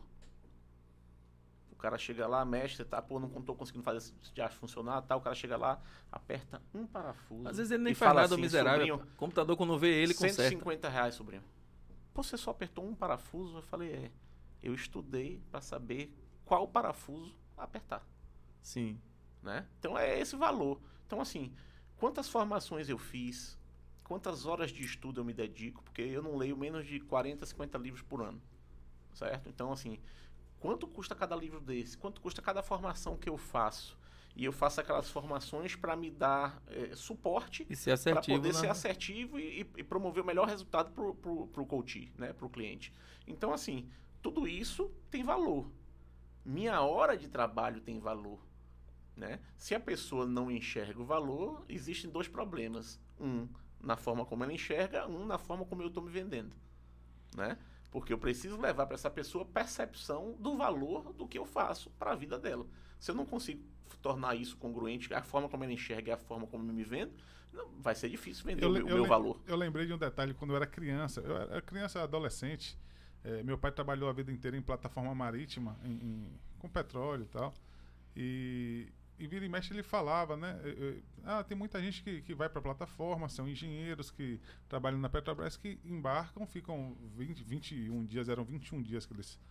É, é, 14 dias, ficavam 14 dias embarcados e, e não faziam nada. E desembarcavam, e depois embarcavam e não faziam nada. Aí eu fiz, pô, pai, é bom demais, a empresa está pagando e, e- e eles não fazem nada. Aí ele fez, ó, ele está sendo pago ali, é, não é, não é para ele não fazer nada. É para que quando ele vai precisar fazer alguma coisa, aquilo que ele vai fazer vai fazer com que pague o, salário da, talvez da vida inteira dele É igual da seguro, empresa. ninguém contrata seguro querendo bater carro, né? É, isso. Então, você está numa operação, numa operação de perfuração ali de petróleo, e acontece um momento que vai precisar do engenheiro entrar em ação. Então, aquele momento vai pagar todo o momento, que- porque é muito caro. Então, é, é isso que as pessoas não entendem. Às vezes você está ali, às vezes você não está fazendo nada naquele momento, mas você está preparado para agir no momento que aparecer. É- é igual- Seja lá qual for esse momento. É igual a função do prático no porto. Cês- Sim. Sim. o- eu trabalhei no porto e o pessoal questionava muito o prático, porque o prático é o maior salário do porto, É, né? E é muito E dinheiro. é e muito assim, dinheiro. nós estamos falando, naquela época, o cara ganhava, tipo assim, eu tô falando de 2004, o cara ganhava 40 mil reais por mês. E o que é que o prático fazia? Quando chegava um navio e quando saía um navio, é o meu? É, quando, chegava, quando chegava um navio ou quando saía um navio, é, é, é, o prático ele era responsável por ir na Bahia, ele pegava uma lancha, ia lá na Bahia onde o navio estava, lá no alto mar, ele embarca no navio e ele opera o navio para entrar e atracar. Direciona, né? Ele direciona. Então só o prático pega o navio na Bahia e atraca, e só o prático pega o navio no cais e leva para Bahia. Por quê? Porque ele corre- conhece as correntes, conhece conhece tudo ali. Então, se um cara chega desavisado, ele pode encalhar um navio, ele pode trazer de- deixar um prejuízo. Aí você vai ver o que é caro, né? E o navio, qualquer hora dele parado em qualquer coisa, é uma mega cena, né? Aí, o- aí o cara dizia assim, pô, mas o prático às vezes chegava dois navios por dia. E aí tinha lá cinco práticos, que é de passa de pai para filho. É um negócio de pai para filho. O pai já prepara o filho, o filho já entra, já. Dificilmente não- é, existe um prático que não é filho de outro prático. E aí o cara dizia assim, pô, o cara ganha 40 conto, eu tô aqui em cima do container operando e não ganho isso às vezes em, em 3, 4 meses, em 6 meses, e o cara como prático ganha num mês e fazendo às vezes uma operação por dia, às vezes, às vezes uma a cada 3 dias. Aí o pessoal dizia isso. No dia que o prático errar, que um navio desse encalhar aí, Já é. o cara que contrata vai dizer assim, quem é o prático da é? escala? Ah, é sobrinho. Sobrinho é aquele que encalhou o navio? Quero não. Acabou. Então, assim, o cara, não, o cara tá numa, numa situação de milhões de reais em cargas que ele não pode cometer um erro. E aí, quando você vai ver a formação do prático, é tanto custo, é tanta coisa, que até você entende por que que a galera não quer fazer. Porque é tanta, tanta exigência. Detalhes, né? Só que o cara é remunerado pelo valor que aquilo tem para o que ele está fazendo. É isso. Só que no caso do coach, a minha visão de quem está de fora é que todo mundo é, visualiza um coach imaginário de que não é real, um- um- uma estrela coach, né? por conta de alguns nomes que existem no mercado que fazem isso mesmo. Isso. Então o cara pensa assim: ah, não, eu quero, vou fazer uma palestra para duas mil pessoas. Aí o cara faz a formação de coach, ele achando que quando ele acabar, Vai fazer, né? vai fazer. E ele não entende que quando acaba a formação é que começa o, a parada para a Vera, Ah, né? Começa a Vera mesmo. E a Vera, e aí às vezes o cara tá cheio. Inclusive, eu conheço alguns que fizeram a formação de coach que não, não resolveu nenhum texto dos seus problemas pessoais, assim, não, não sabem nem quem são ainda. É, porque você termina se Tem atrapalhando. muito disso, tem É. muito disso. Você, vê, você vê um coach dizer que um processo dele custa 200 mil reais. Você diz, poxa, velho. Mas é assim, é, é, é uma minoria. É né? caro São- ou barato, depende do Isso. que ele vai E entregar. aí é o que ele fala, é o que o cara falou, né? É o cara que, que fez esse, essa, é que eu fi- fiz esse, esse processo de coach com o cara. O cara é, usa um dinheiro desse em, em- em- um minuto de, de negociação que ele faz com qualquer coisa.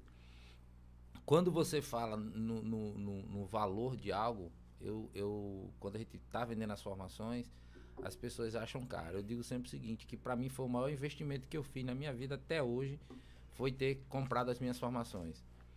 Porque é algo que ninguém tira de você. É uma formação que você faz, É. cabe a você dar valor a ela ou não. Né? Como o sobrinho falou, tem pessoas que fazem formações e talvez é, sai do mesmo jeito não sai nunca. Mas não dá o devido valor que a formação tem para que ele possa se mudar e mudar o que ele pretende na vida dele. Mas é o preço é de caro ou barato, ele é, é, é muito de pessoa para pessoa. né? Agora, Zé, eu, eu, eu, eu acredito também que tem muito a ver. Às vezes você vai fazer um processo de coaching e às vezes você fica é, ligado também só na questão do valor, na questão. Eu acho que tem muito a ver também da questão do relacionamento, o network que você cria naquele grupo de pessoas. Tudo. Isso às vezes, às vezes você conhece um cara que, que resolveu que paga a sua vida inteira de, de formação de coaching, porque é, o network também é muito importante. Quando É, você vai desenvolver qualquer tipo de curso, qualquer tipo de atividade que é coletiva, você tem que entender que você vai se relacionar com pessoas. É, é, é, se você está andando ali em um determinado grupo, você vai se rela- se relacionar com aquele grupo, você vai ter o resultado daquele grupo, seja ruim, seja bom. Se você está vindo aqui numa formação de coach, está todo mundo voltado ao empreendedorismo, a negócio, a buscar uma melhoria, seja lá qual for. Então você também vai colher esse fruto, né, de conhecer essas pessoas e, e, e tá, tá caminhando na mesma É direção. aquela história, Júnior, assim, ó, ninguém faz sucesso sozinho. Pra começo de conversa. Ninguém faz sucesso sozinho. No mínimo, você Segundo, vai ter... segundo o sobrinho, nem corno você consegue ser É, sozinho. pois é, nem quando você consegue ser sozinho, consegue, exatamente. velho. E aí... Isso parece uma bobagem, mas, Mas é é uma reflexão verdade, profunda, é. velho, isso aí. Com certeza. É Você que agora que tá desejando ser corno ouvindo a gente aí, você não vai conseguir sozinho, velho. Difícil demais. Você não vai, velho. Arranja a namorada primeiro. Tem que ter pelo menos Pois um é. parceiro, não adianta, não adianta. Você não consegue. Exatamente. Então, assim, o que que acontece? É aquela história que a gente falou aqui também no início, né? Da, da questão da... Você é a média das, das eh, Cinco cinco, pessoas. com quem você mais anda, né? Então, é essa história. Você não está sozinho. Você vai conhecer pessoas, você vai eh, eh, desenvolver relacionamentos. O coaching lhe ensina a gerir suas emoções, ele ensina a construir relações, lhe ensina a, a lidar com o outro, lidar consigo, sobretudo. Então, assim, isso potencializa as relações. A, a convivência nesse universo é uma convivência extremamente sadia. Você vai conhecer outras pessoas que buscam conhecimento, outras pessoas que buscam desenvolvimento, vai conhecer empresário, vai conhecer parceiros de negócio, vai conhecer tanta gente. Eu falo aqui, a gente tem. é, é, por isso que a gente costuma dizer, né? Lá a gente sempre diz isso. O espaço que a gente tem ali no, no, no IBCI é um espaço para a gente respirar desenvolvimento. Então as pessoas estão lá, volta e meia, você chega, tem gente lá sentado, conversando, batendo para tomar um café às vezes. Porque dali as coisas nascem. A gente está aqui por quê hoje? Sim, É. sim, exatamente. Né? Você tá falando aí, eu, eu hoje eu tava assistindo um episódio, eu assisto podcast também, tá? Eu faço um, eu assisto um que é o Empreenda Cast. Quem quiser aí é muito bom, é, é, fala sobre empreendedorismo também. E, e, e é tudo voltado a isso também, ao desenvolvimento. E hoje ele tava com uma pessoa lá e eu esqueci o que eu ia falar, Zorra, rapaz. Enquanto você cabeça. lembra, eu Eu vou tava falar. Ele, ele, ele fala, dá esses fala. apagão de vez em É. quando. Rapaz, Se eu você começar a conviver com ele, você vai ver que ele. Mas o que ele cara que é muito executor, de vez em quando acontece isso. É? É, ah, é. então é isso. Então tá explicado. Que é assim, tá ele tem que. é, pensou, tem que botar na hora. Se ele demorar um pouquinho, Lá- é rapaz, você, tá me decifrando aí. É, eu tô, tô é. começando a ficar com medo que ele ficou, viu? Não, velho, é o, o, o, comportamental é barril, velho. A gente falando Isso em, eu tenho em- que resolver. Ó, Ah, você- de- depois, nos, depois do, do Pra você, pra você que tá ouvindo a gente, é, e a gente sempre dá pinceladas de baianês Isso. aqui pra galera que tá assistindo a gente no É. Brasil todo. Então, porque eu acabei de falar que o, que o, o, o comportamental é barril, explica Barril. Barril Assim, dobrado. Se for é, dobrado, O pior. barril, ele, ele pode ser tudo. É assim, tipo, nesse caso aqui é uma coisa boa. Quando a gente Isso. fala assim, é barril, é porque é um negócio top. Se for muito top, é barril dobrado. Se for ruim, é barreado. Vai, ah. Entendeu? Então, é é umas coisas só da Bahia. Então, você que. Se, a- se a gente usar aqui alguma expressão que você não entenda do baianês, você sinaliza que a gente explica aqui. Explica. E vai pensando aí que daqui a pouco a gente vai falar de hipnose, viu? Ah, massa. Eu tenho um bocado de pergunta pra falar disso. Pronto, pra Só, fazer só disso. pra gente voltar aqui à questão de, de- do, do investimento, do treinamento. A gente fala muito, hoje a, a- a gente fala com os empresários e a gente diz o seguinte, você tem hoje uma clientela que é sua, clientela interna, que são seus funcionários. Tem empresa que, que não quer é investir em treinamento. Ela prefere ter um cara ruim trabalhando lá que vai dar muito mais prejuízo. Eu digo assim, é muito melhor você fazer um investimento e ter um cara bom que desenvolva um trabalho na sua empresa do que você ter um cara lá que você vai gastar muito mais com ele, ele poderia estar rendendo duas vezes mais porque você não treina o cara, porque você não ensina o cara a como se desenvolver. Porque não, vou fazer isso, o cara vai ficar bom e vai sair da minha empresa. É melhor ter um cara que saia, mas que seja bom, do que você tá com um cara ruim a vida toda. E fica com um cara ruim a vida toda tendo prejuízo, mas é prejuízo grande, porque o cara não é que o cara não seja capaz de fazer aquilo. É porque o cara não é treinado, os processos são amarrados, são com dificuldades, as coisas não funcionam por quê? Porque não existe treinamento. Então o investimento em desenvolvimento, ele é sempre bem-vindo em qualquer lugar, e principalmente em empresa. Não adianta, vai ficar com um cara lá, vai ser muito mais Não, caro e assim, você. eu penso assim, ó, às vezes o cara tem lá 10 funcionários. E um investimento, por exemplo, numa, numa mentoria dessa, pode, pode fazer ele enxergar que ele pode rodar com seis funcionários. Ou até menos. Ou viu? até com menos, Até entendeu? com menos. E aí quando ele não faz, ah, não, pô, não vou gastar isso aqui não porque é caro. E ele tá gastando cinco vezes aquilo que ele podia gastar para a vida toda, porque aquele A funcionário vai ficar lá toda. anos. E ele não consegue enxergar porque ele não, ele não, não, não investiu, um, às vezes, um décimo do, do que ele tá gastando por ano é, com, com um negócio que não tá funcionando direito. Sim, sim. Mas eu, eu tenho uma teoria sobre isso. Eu acho que a maioria dos empresários que não investem nisso, eles morrem de medo de descobrir que o problema é eles. Faz Sim. sentido. Faz eu, sentido. eu, eu, eu, eu, tenho, eu, tenho, eu penso nisso. assim, eu acho que o cara vai dizer, eu vou fazer essa, essa zorra aí. Aí esses caras vão pegar aqui, vão me mostrar por A mais B que o problema sou eu. Minha mulher já me diz isso todo dia, eu não vou ficar ouvindo isso aqui não. Aí o cara, o cara foge do negócio. E isso, E imagine o que é você fazer uma- um, um- uma- um processo desse e descobrir que, que aquele negócio que você está desenvolvendo não é o que você tem que desenvolver. Você sabe o que, que eu mais não é todo mundo que tá pronto pra isso não, velho. Isso, é, isso é barril, velho. É, antes de você falar, mais Júlio, só falar uma coisa aqui. A gente disse que a escada se lava de cima pra baixo. O grande problema tá lá em cima mesmo. É. Lá embaixo não, porque o cara é contratado. Pô. O cara tá ali pra fazer o que é a visão do dono. O problema tá lá em cima. E mexer nesse negócio lá que é complicado. Então, cara, muitas vezes a dificuldade é essa mesmo. Eu imagino que você já tem, já passaram por um processo desse. Tiver alguma história boa que você pode contar sem dizer quem. Ou se você quiser dizer que pode dizer. Alguma história dessa que vocês foram fazer um trabalho em alguma empresa e de repente o cara que contratou era o problema, velho. Rapaz, eu, eu vejo muito assim, não tenho nenhuma história assim, talvez agora, imediata sobre, mas assim, o que que acontece muito? É, às vezes você vê o cara lá, o cara ele tá acostumado, sei lá, o cara fatura 100 mil reais por mês, é, é, lucro, digamos assim. Né? O cara tá lá, pô, tô ganhando bem, tô bem, tô, pô, comprei um carro massa, tô, tô, tô legal aqui. E aí tal, você pega e contrata, vai uma consultoria. Às vezes o cara não quer fazer mudanças que são simples. Nem que seria pra ganhar 200, né? É isso. Às vezes o cara podia estar ganhando 300, 400, mas ele está satisfeito com 100. Então ele não quer sair Não da zona mexe. de conforto, não quer mexer em nada, não quer gastar dinheiro, etc. Quando, quando você vai ver, você simplifica os processos, você processualiza a empresa toda. Aí o cara olha, meu Deus, perdi tanto tempo com esse diacho aqui, cara. Ou então, às vezes, ele perde a empresa, porque chega Perde a a pandemia empresa. e, É. e os 400 começa a fazer falta. Que ele Sim, fala, sim. pô, eu Você devia sabe, estar você ganhando sabe mais. o que tem mais no Brasil, Júnior? É, é, empre- é o é empresário rico e empresa pobre.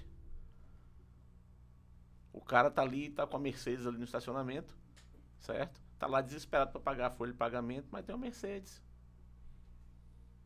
Então, é, tem uma história Principalmente carro, disso. né? Eu- Uma, uma vez eu fui numa reunião. É porque o homem, o carro tem um valor pro homem diferenciado. Sim, é. Uma vez eu fui numa reunião, fui- eu fui chamado, né? Tinha um, um grupo de empresários, todos na mesma área, e queriam fazer tipo um cartel. Eu não sabia na época que, que, que a pauta seria essa, é, combinar preço e tal. E eu fui para essa reunião. Quando chegou na reunião, na época eu tinha um Fiat Uno. Quando eu encosto na reunião, meu irmão, eu só vejo o carrão, era Pajero da Cá, não sei, o Pajero da Cá acho que era o mais básico. Quando eu cheguei, eu fiz, porra, meu irmão. Ó, tô chegando numa roda aqui que o Pesado. bicho pega, mas cheguei lá e tal.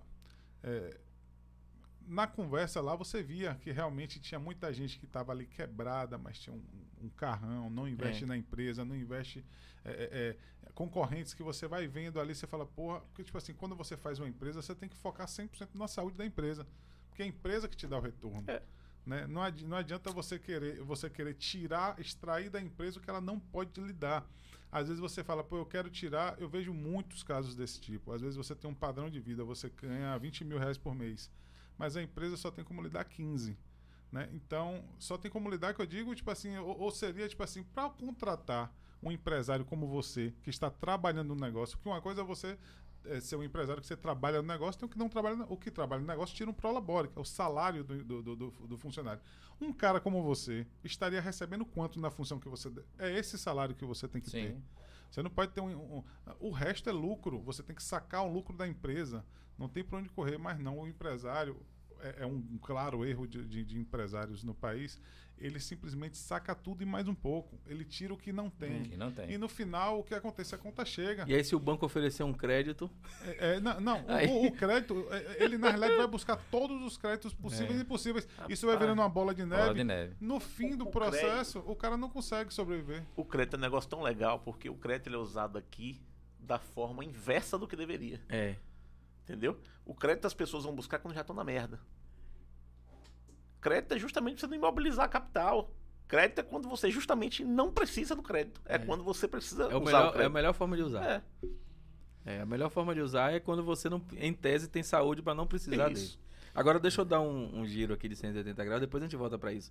Porque eu não posso, a gente, a gente não pode deixar de falar do lance da hipnose. Ah, Porque vai, eu sei que é uma parada-. Na, na realidade, a gente não pode deixar de falar do lance da hipnose, do lance que vocês estão fazendo agora, que é a questão do, do- dos vídeos. e Da do- live da lá, da- live. Isso. Também. Né? E, e- e do, Não vamos falar, do- lembre aí. Do, tema, do tema ser feliz de propósito também, que eu acho importante. Que é legal então, grave essas três pautas. Grava aí essas três coisas aí. É, é, eu queria que você falasse, que eu sei que você curte falar disso, e eu não sei se Israel também navega nesse mar aí, Eu mas, gosto, mas não tenho. mas, mas assim, é, eu tenho, né? eu vou lhe dizer como é que eu vejo, e aí você toca Tá. seu barco aí. Eu vejo que o lance da hipnose tem basicamente três tipos de pessoas que em relação à hipnose. Tem uns que acreditam, tem uns que não acreditam e tem uns que acreditam mais ou menos. É, eu sou um dos que acredita mais ou menos.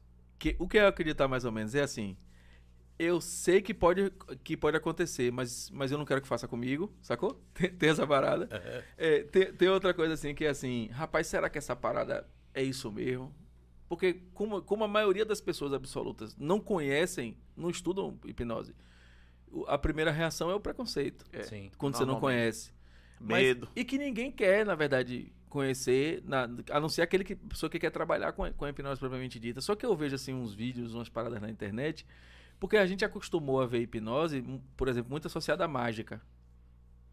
A e aí né? é o, o- aquele lance que o cara encosta assim, a pessoa pá, apaga, e aí o Bem cara. dormido, bem dormido. É, aí quando eu falar tal palavra, você vai latir. Aí o cara tá lá conversando e ele fala a palavra, a pessoa, au, do nada, sacou? A gente vê hipnose nessa desse, desse geral. É, o- é o comum. É o comum. E isso acabou criando um, um senso comum sobre a hipnose que eu acho que é injusto. É injusto e é, ruim. É injusto e é ruim. Dito isso, eu queria que você falasse, você que é um cara que estuda isso, o que é de verdade a hipnose pra você e como é que você aplica isso no, no coach.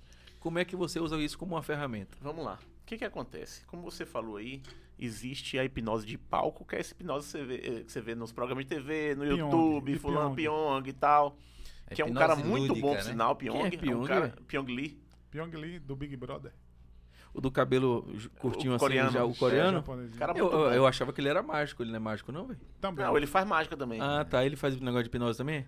Ele é, hipno- Pô, ele é tô- ele só faz, velho. Pô, é eu tô, top, eu tô velho. por fora, pra mim ele era mágico. A maioria dos Então, assim, hipnólogos ele é um são cara que também é, é hipnote- é hipnoterapeuta clínico, mas ele é um cara que, que faz muito hipnose de palco.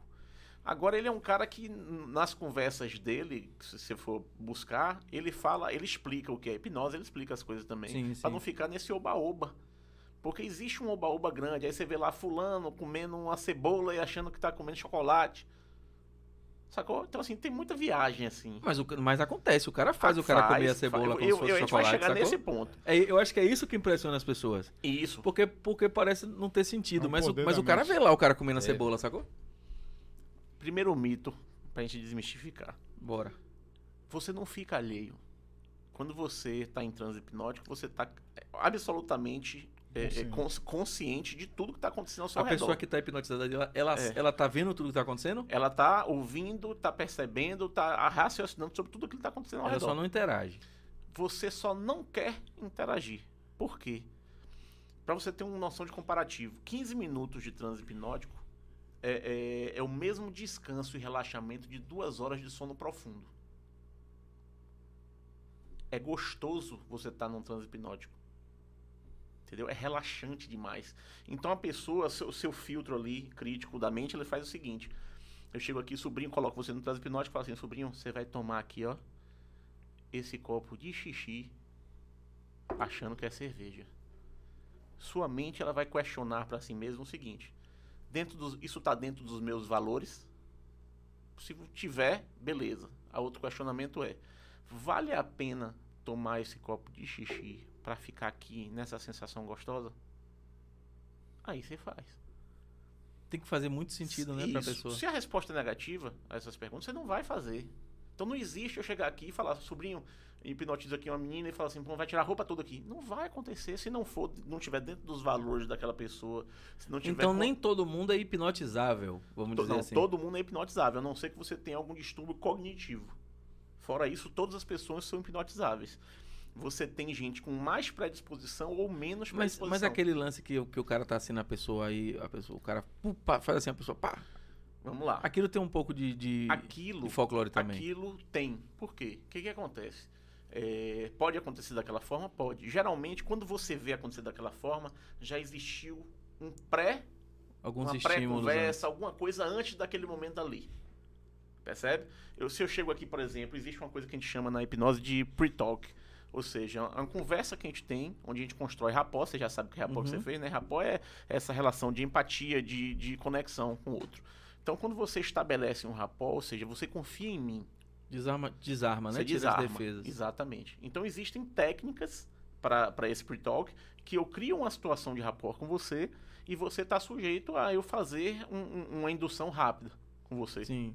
certo? Mas normal, a grande maioria das induções que são feitas não são essas induções. A gente leva meia hora fazendo a indução. Entendi. É toda uma conversa, é uma, a maioria das E hipnoses como a hoje, TV é um brinquedo caro, ninguém tem meia hora na TV tem mostrar o meia hora, processo, Ele né? já conversou antes. E aí mostra o aí o cara Isso. pensa no. Entendeu? Já fez todo o processo antes e só faz a parte linda do negócio. que é Mas, essa mas aí. você começou a usar o lance da hipnose junto com o coach. é- Olha, essa é- parte que você disse, só rapidinho, essa parte que você fez, ha, é, é- é Sérgio Malandro, aí não tem nada a ver Não, com pô, é porque tem um, é porque tem um, tem um cara que faz esse lance da hipnose assim, com essa parada assim folclórica do Ra e tal. O. Ra é Sérgio Malandro. Não, mas tem, tem, um, tem um cara também que faz. É, é, o, o lance da hipnose pra você com o coach, fa- qual, qual é a conexão? Porque assim, eu como leigo, que não entendo nada de hipnose, é, eu, eu só, só, só penso que a lógica é tentar entender em alguma coisa que já aconteceu, alguma coisa que está acontecendo agora. É através da hipnose fazer a pessoa voltar lá atrás em algum momento da história dela, que, que faça todo mundo entender por que, que ela tem esse comportamento hoje. É mais ou menos isso? É, mas vamos lá. Hipnose e PNL andam juntas. Certo? É um braço um da outra, digamos assim. Desculpa. E aí o que, que acontece? É... Para hipnose, não interessa o que, que aconteceu lá atrás, se você sofreu um abuso sexual, de acho que seja, não interessa para hipnose. A hipnose quer saber o seguinte, sobrinho, É um celular tocando. Pô, não é o meu, não. Não, meu também não. O que é. O que, que você sente em relação a isso que você quer resolver aí? Ah, eu me sinto mal. Você quer se sentir como? Ah, eu quero me sentir bem. Pronto. Eu vou transformar, vou ressignificar essa situação para você para que você se sinta bem. Por exemplo, você tem uma fobia.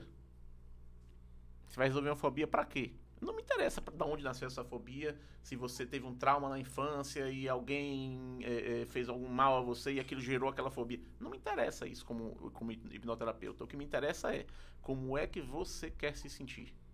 Ah, tem medo de barata. Pronto. Você quer se sentir como em relação a barata? Ah, eu quero me sentir neutro em relação a barata. Pronto. A gente resolve isso. Percebe? Entendi. É esse foco. É, é o seu bem-estar. Da forma como você deseja. Já que você entrou nesse Então- assunto, então calma aí- aí, já que você entrou nesse assunto, eu eu estava recentemente buscando um psicólogo, alguém eh, que trabalhasse com hipnoterapia voltado a emagrecimento. Eu vi que Tem, tinha uma parada assim que eu tem. fiz, porra, velho, Não é possível o cara dar ressignificado. Você quer fazer a também barba de questão qualquer da jeito, né? alimentação. Véi, e é uma parada que. É, é, e, Ele vejo- vejo- fa- e tá crescendo muito. Por quê? Porque a gente vive uma sociedade. Como é É, hipnoterapia com uma- emagrecimento, velho? É- Como é? é, É a isso gente que eu chama Como de, é que de- isso- Eu não faço, né? Eu mas, sei. mas eu tenho um amigo que faz e, e é como se fosse assim, você, é, é, você faz uma, uma bariátrica é, é, Mental, é, né? mental, Psicológica, né? isso. O cara pega você, coloca no transe, ele diz, ele, ele narra tudo que ele tá fazendo, como se ele estivesse fazendo uma cirurgia em você. Ele tá reduzindo o seu estômago, é, você recebe anestesia, tudo. Tudo é simulado dentro do, da- da- do conversacional da hipnose. Sim. E aí você passa por aquele transe todo ali. E é como se você, você acorda, você sabe que você não sofreu uma cirurgia. Mas Sim. é como se seu inconsciente Reprograma. entende isso, reprograma. Então você volta do transe, é como se você tivesse reduzido realmente seu estômago, por exemplo. A pessoa sente não menos con- sente fome, menos fome, você não come consegue, menos você vai, você quantidade, vai é isso comer, mesmo? Vai, vai se sentir mal porque comeu muito, entendeu? Eu, acho, eu conheço umas pessoas que eu acho que fez ao contrário. Fez hipnose pra, pra comer mais, velho. Tem uma galera aí Mas que... tem muito disso, é interessante isso. É, você muda um tanto de coisa, sobrinho. Eu eu- aí eu não tô nem falando só de, de hipnose, tô falando de PNL também. Vou dar um exemplo pra você. Eu, eu era um cara que, por exemplo, eu não comia beterraba. Pra mim, beterraba me Beterraba causava ânsia de vômito. só com suco de laranja. Entendeu? Não comia algumas coisas. Hoje eu como tudo. Porque eu, eu fiz isso, eu fiz auto-hipnose, na verdade, e hoje eu consigo, eu- consigo comer o que eu quiser. Pô, o lance da auto-hipnose deve ser algo ainda mais complexo, porque você tem que orientar você mesmo sobre algumas coisas que você tem que corrigir. Primeiro passo é admitir que você tem que corrigir aquilo, né? Vou fazer um teste com O você e vou fazer com quem tá aí ouvindo também. Se tiver alguém aí, se vocês quiserem convidar Tem, mais gente pra ouvir, pode chamar. É, que é o seguinte, você faz tudo com auto-hipnose. Você chega, por exemplo, você, você fazer o teste. Você vai dormir hoje de noite. E na hora que você for deitar pra dormir, você vai deitar, relaxar. Quando você estiver ali já, naquele momento que você tá bem relaxado mesmo, você vai fechar seus olhos e vai falar assim, ó. é, é, vai, se, vai se colocar naquele momento de relaxamento, porque eh, se eu for falar aqui vai levar muito tempo pra falar, pra Sim. explicar. Né? Mas você vai se colocar naquele estado de relaxamento. Certo? E vai falar assim: eu estou relaxado, estou tranquilo. E eh, hoje eu desejo acordar às, às 3h38 da, da madrugada. Você olha pro relógio e fala, você repete aquilo, continua repetindo aquilo pra você. Quando despertar e olhar pro relógio, vão ser 3h38 da É nada, É, velho. é. Eu acordo todos os dias sem despertador. Eu boto o despertador porque eu não posso correr o risco de, de-. Mas eu acordo todo dia no mesmo horário, um minuto antes do despertador. Por Deus, é sacanagem minha, não. Um minuto eu antes vou do fazer esse teste hoje, velho. Entendeu? E você faz isso com N outras coisas. Eu vou Depois eu fazer. vou mandar pra você um, um, um, um, eu um vou livro fazer. em PDF sobre auto-hipnose, que você tem uma série de técnicas interessantes pra tudo que você imaginar. Entendeu? Então você consegue lidar com isso, você consegue ressignificar e comer o alimento que você quiser. Você fala, pô, não consigo comer determinada salada. Ou então você fala, pô, não quero Não mais fala isso não, velho. hambúrguer. Senão minha esposa vai querer que eu faça essa parada aí pra comer uma salada. Porque o negócio eu tenho uma amiga, Porque eu sou um por exemplo- defensor da natureza, eu não como nada verde, né? Então, É mesmo? é, se eu por mim o alface ficava lá no pé, ou, ou coisa ficava lá no pé, eu sou contra Mas arrancar, velho. muda isso, cara. Ele- ele negócio? Eu recentemente- vou fazer aqui no ar com vocês um negócio. Feche seus olhos aí. Agora? É, agora. Ó, não apronte comigo que nós Não, estamos não ao vivo, hein? nada, não. Vá. Vamos lá. Qual é a comida que você mais gosta? Pô, velho, comidas são tantas, tem que escolher uma. Escolha uma. A comida que você mais gosta, assim, fala, pô, quando tem eu não Seja resisto. decidido, rapaz. Pô, velho, cozido. Cozido, qual foi a última vez que você comeu cozido? Caramba. Caramba, não sei o dia exatamente não. Mas foi nos, foi nos últimos 30 dias. Pronto. Você lembra onde foi? Lembro. Foi aonde? Foi na casa da minha mãe.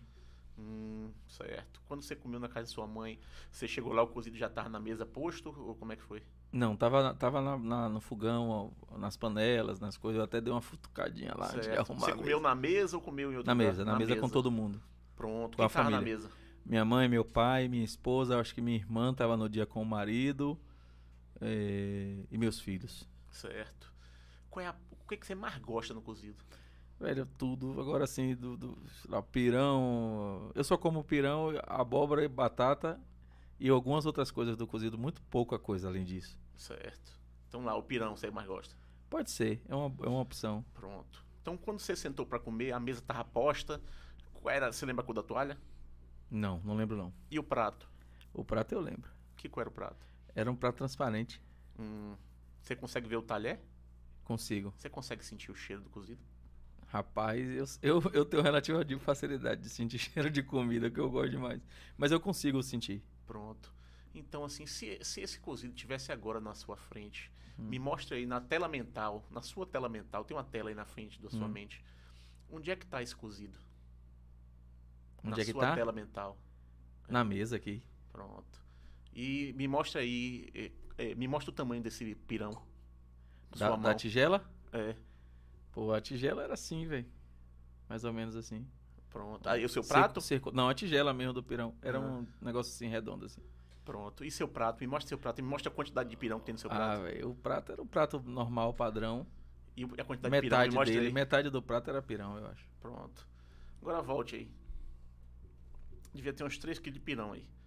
Mas vamos lá. Eu, eu não, não sei, mas tinha Tudo muito. que você gosta muito, que é muito relevante pra você, na sua tela mental, você vê grande e você vê sempre aqui, na frente, aqui, é sempre na frente, certo? O que você não gosta, Tá você vai ver, canto tá no cantinho, tá longe, tá na periferia da sua tela mental, certo? E tava mesmo. O que que você faz, por exemplo? Eu, você não quer mais comer cozido, por exemplo. Você vai pegar esse cozido, vai, vai imaginar, vai botar esse cozido é, é, cinza, do preto e branco, vai colocar esse cozido pequenininho lá no canto da sua tela. Para o seu cérebro, para o seu inconsci- inconsciente, você tornou aquilo desimportante. Então você não vai nem perceber, mas você vai começar, tipo assim, rejeitar cozido. Não quero não, tá doido? Entendeu? Mas você pode fazer qualquer coisa, mas um hambúrguer, você não quer mais comer hambúrguer. Também não quero não. Você quero. faz isso sem sentir dor, digamos assim. Pô, pô, vou ter que parar de comer hambúrguer, eu gosto. Você faz isso, você não percebe. Você vai parar de comer porque você O oposto também.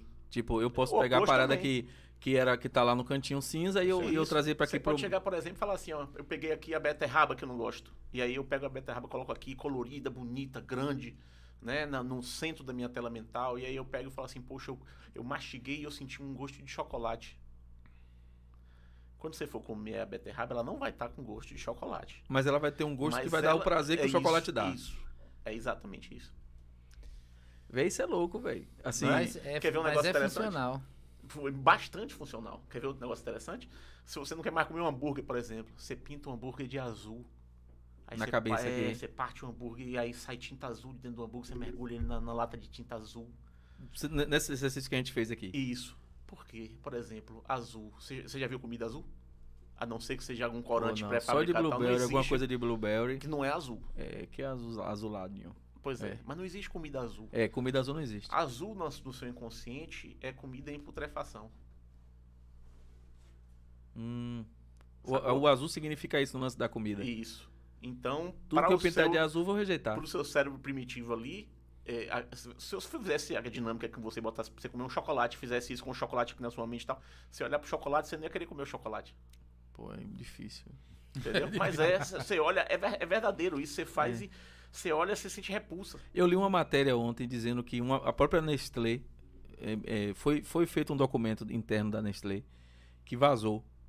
E esse documento diz que, dizia que 60% dos produtos co- é, fabricados pela Nestlé não são saudáveis. A própria empresa admitindo isso. E aí na lista dos produtos, eu lembrei de Júnior na hora, que na lista dos produtos tinha leitinho, não sei o que, não sei o que, Kit Kat.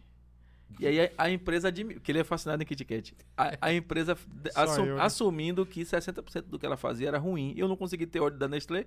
Lendo essa reportagem, eu não, É, eu, não eu não consegui ter ódio da Nestlé. Rapaz, Você imagina o, eu ter ódio o, de o, o maior exemplo é a Coca-Cola. Porque é, é mental. A gente, tá- é, é isso que o Juliano tá falando da hipnose. Eu já. Eu, eu, eu a gente entra em transe várias vezes no dia. Eu já, É, já participei vezes de alguns cursos.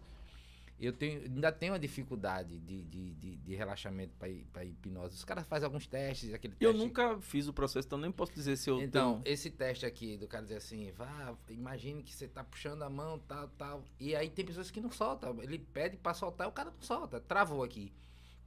E você diz, poxa, eu solto com uma facilidade enorme, mas tem pessoas que não soltam. Esses caras têm uma propensão maior. Eu já vi o cara pegar num grupo de 50 pessoas em treinamento, você levar cinco pessoas pra lá e você fazer os caras fazerem miséria, velho. Você diz assim, não, não é brincadeira. O cara fica bêbado, tomando água. Bêbado, mas bêbado dos porres. E aí, meu Deus, pode isso? Aí o garçom tá pelado, a mulher. E o outro querer bater no garçom, porra, eu respeito, sacana, você tá me respeitando, você tá pelado aqui, cara, assim. E você olha assim, e todo mundo ali no curso, pessoas... E aí o lance é- é de como se usa, né, velho? A ferramenta. Isso, usa, é, é, como se usa a ferramenta. Porque, Então tem exemplo, pessoas que têm uma propensão Já me maior. pediram, por que você não faz um negócio aí pra fazer? Eu não gosto. Tipo, quando tá com os amigos, com, é sentou, pra, objetivo, né? sentou É pro isso, churrasco. é e aí, isso. pô, vamos zoar A fulano. pergunta que eu faço todas as vezes que alguém fala isso, eu falo, para quê? Ah, pra gente se divertir. Hipnose não é pra se divertir. É, se divertiu é Eu- possível. a, a hipnose que eu aprendi era uma hipnose clínica. É pra tratamento, é pra terapia. Percebe? Então, assim, perde o sentido pra mim usar isso pra brincar. E o que eu percebo como leigo é que, é que a pessoa tem que querer se submeter ao processo, né? Sim. Porque assim, É é a- primeiro a- só por curiosidade não rola. Tipo assim, não, Não. faça aí comigo pra ver como é, não. Ela tem que estar afim de se permitir passar por aquele processo, senão não vai acabar não, não conectando, Mas vamos você dizer faz assim. coisas tão absurdas com hipnose, sobrinho. Por exemplo, você fala assim, ó, você Depois ronca, faça você com o? Júnior, velho, pra ele poder pra ele passar dos, dos 100, qui- baixar dos 100 quilos. Você ronca? Ronco. Sua mulher reclama, você ronca? Demais. Você pode instalar um gatilho, implantar um gatilho nela. Quanto mais você ronca, mais ela dorme. Pô, velho, peraí, seus problemas Aí ela- acabaram. Ela vai entrar aqui no ar Atenção, pouco. A Grace, seus problemas discurso assim, ó, acabaram. toda vez que você deitar na sua cama ou se deitar na cama para dormir com o seu marido, você tem que contextualizar porque é, é, o cérebro que é o que vai acontecer. Isso. Então, se eu chegar e falar assim, toda vez que você ouvir o ronco do seu marido, você vai dormir. Simplesmente assim. Aí, se você roncar na rua por algum motivo, ela cai duro. Percebe? Não tem um negócio assim de anti-moído, não? Tipo, toda vez que acontecer isso, não vai. Sabe o que é moído, né? Não. É, uma, é, uma- é outra coisa do baianês também, do nordestês, na verdade. Moída Que assim, quebrado, né? É, é, quem, quem explica muito bem o moído é o, o grande humorista Zelezinho, ele explica bem o moído. O moído é outro chip que a mulher tem de fábrica, que só tem na mulher esse chip também. Que é assim, é, que fica remoendo um negócio Ah, tá. e aí, às Ah, vezes, e às vezes, assim, 22 anos de casada, aí você faz um negócio, aí ela fala, não, porque lá, quando a gente namorava, você fez isso, e aí, até chegar no dia atual. chegar no dia. E aí você vai pro banho e ela fica atrás de você dizendo, porque isso, porque aquilo, porque isso, porque aquilo, porque isso, porque aquilo, porque eu falo com você, porque não sei o quê, porque não sei o quê, não sei o quê. Então a mulher que tá em casa sabe o que é, o que tá se identificando já. E o homem também tá se identificando. Não Moído. tem um chip assim pra, tipo, toda vez que ela começar a fazer o moído, o cara desativar o chip do moído, porque, pô, Apertar o, é- bo- o botão de desligar, né? é, Tem. Tem Se- pra se tudo. brinca- se brinca quer, Dá dar pra fazer limpa- tudo. quer fazer uma limpa. Não é meu caso. Olha, porque olha, minha olha, mulher é olha, diferenciada, a ela gente- não a faz gente- essas coisas, entendeu? A gente, tá Não, che- a entendeu. gente tá chegando no final e eu não posso deixar de falar que eu tô muito curioso pra saber da live, velho. A gente, eu vou mudar aqui. O bom, do- bom do, do Boys é isso, que a gente vai e volta. Como é que é o nome? Ale- como é o. Ser feliz de propósito. Ser, Ser feliz, feliz de de propósito. propósito. Eu, eu estou muito curioso pra saber sobre. É, a- é uma live. É uma sequência de lives, na verdade. Isso, né? a gente faz uma sequência de live. É como se fosse um É. podcast. Na verdade, a, a, a Só que é no intenção Insta. inicial, inclusive, era um podcast. Isso. Mas a Ó, gente, é, Grace já respondeu aqui, a momento. esposa dele já botou aqui, ó. Precisamos fazer essa hipnose do ronco. A gente Grace Mas vale a ligada no Boys aí, É. viu? Era fazer um produto, é, um podcast mesmo, falando sobre ser feliz de propósito. Que a, gente, a gente fala muito da felicidade. A gente diz que pra você ter sucesso, você precisa ser feliz primeiro. Você Só que, precisa- só que tá rolando no Instagram. Tá rolando no Instagram. sei. então a gente tá Todo fazendo agora sábado. aos sábados. A gente fez um, um- um- um- quatro sequências aí com quatro sabotadores da felicidade, que foi saúde, trabalho, dinheiro e relacionamento. É, como sabotadores, porque se você não, não tiver bem orientado nessas, nessas, nessas, nesses quatro pilares, você vai ser infeliz. É, e como eu fazer para ser feliz de propósito dentro do trabalho, na saúde? Porque assim, porque as pessoas ficam doentes? Porque elas se sabotam, né? Não era pra gente ficar doente. Se você não tem uma grande anomalia, era pra você ser saudável, normal, né? Mas você, se- você se sabota. Se alimenta mal. se alimenta mal. é, não dorme um monte- bem Não dorme tal. bem, Não faz besteira, atividade não faz física. atividade física. No trabalho, né? Então, é, o meu trabalho é ruim. Por quê? O que é que você faz no trabalho? Por que você escolheu esse trabalho? Então, Por que você não é, muda? por que você não muda? Por que você não, não- estuda mais ou você não pega uma coisa pra você fazer? Aí vem a questão do, do financeiro, né? Ah, é, não- tem dinheiro, não tem... por que não tem? Qual, qual é o problema? Você tá gastando mais do que você ganha? E foi relacionamento sábado, né? E o relacionamento é bem complicado. A gente nem entrou a fundo no relacion- relacionamento. Até, É, porque, o- até porque o Instagram só dá uma hora, eu acho. Isso, é. A Não, gente- você pode fazer até quatro horas É, hoje eu acho que agora já né? E aumentou, a né? gente falou do relacionamento em tudo, no trabalho, falamos da relação interpessoal, falamos do trabalho. E agora no próximo papo a gente vai falar, vai fa- fazer sobre é, Ikigai, né? Ikigai, fazer é. um, um- um fechamento da, da- dessa. Sábado agora. Então, sábado cal- agora. então calma aí. O- Que horário? O, o- é de o- o Ser Feliz de Propósito, então, vocês fazem todos os sábados. Todos os os sábados. É, que horas, em que canal? Fala no tudo aí YouTube, pra a gente galera. tá sempre no YouTube nosso, né? É, é, joséisrael.com. No Instagram. Do, Inst- ou no Instagram, desculpe. Tá aí até, né? no- É. no- Cadê? Aparece aí, bota aí a vinheta Joga a aí. vinheta Joga a aí. vinheta aí. José Israel. José. Israel. Coach. A vinheta de Israel e a vinheta de Juliano aí. Solta aí. Esse daí é Juliano. Aparece lá, ó. Juliano, alguma Isso. coisa e o de Israel. Bota É. aí pra ficar bonito aí na tela, o Israel. Pronto, José Mas Israel. Israel é bonito, viu, bicho? Rapaz, né? É diga, diga demais. Israel, não é me gabando Não é não. me gabando, não. Então, joséisrael.coach Ponto coach. e Juliano. Juliano Carvalho, underline oficial. Pronto, aí. E aí o que, que acontece? A gente parte, na verdade, do pressuposto do seguinte: se você tem suas necessidades básicas satisfeitas, ou seja, você dorme, você tem abrigo, você faz sexo, você come, então você tem suas necessidades básicas do ser humano satisfeitas, certo? Você não tem nenhum distúrbio neurológico, ser feliz passa a ser uma escolha. Certo? É difícil você falar, uma pessoa não tem onde dormir e você fala assim, ó, essa pessoa vai ser feliz? Pode ser feliz. Mas não, não é necessariamente uma escolha, né? Porque você tem algo muito básico ali Ela tem um seu. fator externo que não depende Isso. dela, da, da ação direta dela, porque ela que, Isso. que tá incomodando ali. Exato. E que assim, é básico. É É, é básico. seu básico. Respirar, é, é, é, necessidades fisiológicas, abrigo, é, é, sexo, alimento, tudo isso é básico para a vida do ser humano. Se você não tem isso, é mais complicado. Mas a gente parte justamente desse pressuposto.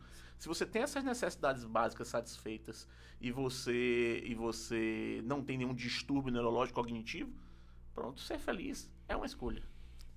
É, Agora, é, o ser feliz, é, Mário Sérgio Cortella, ele dá uma definição de felicidade voltada a. É um estado, né? Não é um. Tipo assim, você não, não, não está feliz o tempo todo. Não, não tem você, você tem momentos felizes. Isso. né? Então você tem que entender também que. que beleza, Udi, tô ligado. Udi ali já dizendo que nosso tempo acabou. É, né? eu, eu tô ligado, eu virei aqui de lado pra, ele- pra não ver ele. Fala, me deixa, Udi, deixa eu fazer o que eu quiser. Eu já virei aqui pra ele não. Pra ele... nesse contexto você trouxe uma pergunta básica. Como é que você sabe que você é feliz? É isso, são, você tem momentos felizes. Você, eu acho que você sabe quando você tá feliz, é, é, nos momentos que você tá triste. Você fala, Pronto, "Pô, exatamente, é Você, resposta. você vem buscando, você vem buscando a felicidade. É eu, mesmo, referência. eu sou um cara assim que eu sou abençoado por Deus, porque eu me sinto feliz em muitos momentos da minha vida. Poucos momentos eu tô triste. Então, quando eu tô triste, eu fico tentando solucionar isso.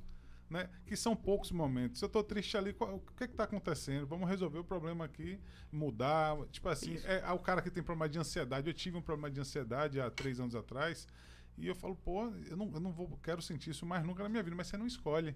Isso, Então eu comecei a aprender a lidar com esse problema. Eu fiz, pô, o sentimento ele vai vir e eu tenho que me preparar para que quando ele vier eu saiba o que fazer.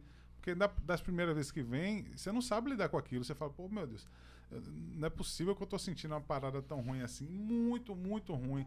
Aí o que, que você faz? Você começa a estudar, a perceber que existem formas de Sim. você buscar profissionais, né, psicólogos para poder Isso. é, é, tá, tá orientando e, e buscando essas soluções, né? Porque faz parte, a gente está vivendo uma sociedade que, sei lá, não E sei a pandemia também Não, a pandemia é avacalhou um Para pouco mais de isso, né, velho? 80% da população lida com ansiedade hoje. Ansiedade É é mais A pandemia deu uma E só bagunçada sabe nisso quem aí. passa, velho. sabe quem Quando passa, você passa né? por uma parada dessa, você fala, meu irmão, não existe sentimento pior, não. Como o Mário Sérgio Cortella fala que é, que é um estado, é um momento, por isso que a gente fala ser feliz de propósito. É você de propósito querer ser feliz. Deliberadamente querer ser Deliberadamente. feliz. Eu quero ser feliz, então eu quero ser feliz. Eu tô sendo feliz agora.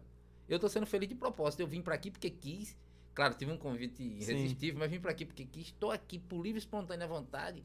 Nesse momento eu tô sendo feliz de propósito. Tá aqui pra mim é um momento de Você felicidade. decidiu que, que seria. E você poderia ter decidido falar, não quero Não tá quero, ali, não não E, quero e ficar feliz em pessoas. casa porque você não queria vir. Isso, e aí então- você decidiu ser feliz não vindo Então é também. isso que a gente busca, são esses estados. Eu estou aqui feliz. Quando o Juliano falou assim, na Etival, eu digo, não, não, não, não, tô- não tava nem sabendo, né, Juliano? Não, mas ele chamou a gente, vamos lá, bora.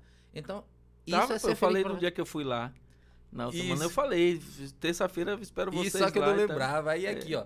Isso é ser feliz de propósito. Então, o estado é um momento que você escolhe. A escolha é sua. Ninguém vai escolher por você. Eu posso chegar aqui, Juliano pode chegar aqui, sobrinho pode chegar aqui, fazer uma festa pra você e você mandar todo mundo pra aquele lugar. Porque você não tá querendo. Mas se você quiser, você é feliz de propósito. Então, a- a busca de- desse momento é eu criar esse estado, eu fazer com que eu seja feliz de propósito. Eu quero ser feliz aqui com vocês. Eu quero ser feliz indo pra casa no trânsito, dirigindo, olhando os outros carros e dizendo, porra, como tem gente barbeiro. Cacete, sinal fechou agora na hora que ia passar, porra. Vai estar tá tudo fechado. E eu ser feliz com isso. Então é eu buscar esse estado de felicidade. Porque se eu não fizer isso, eu vou ficar ansioso. Eu vou até buscar essa felicidade de forma aleatória, achando que ela vai estar tá no dia que eu comprar aquele carro, aquela Mercedes, Uhum. né? Naquele dia, né? E aí, aí, muitas vezes demora muito, eu, me- eu fico ansioso e aí daqui a pouco não tem como segurar.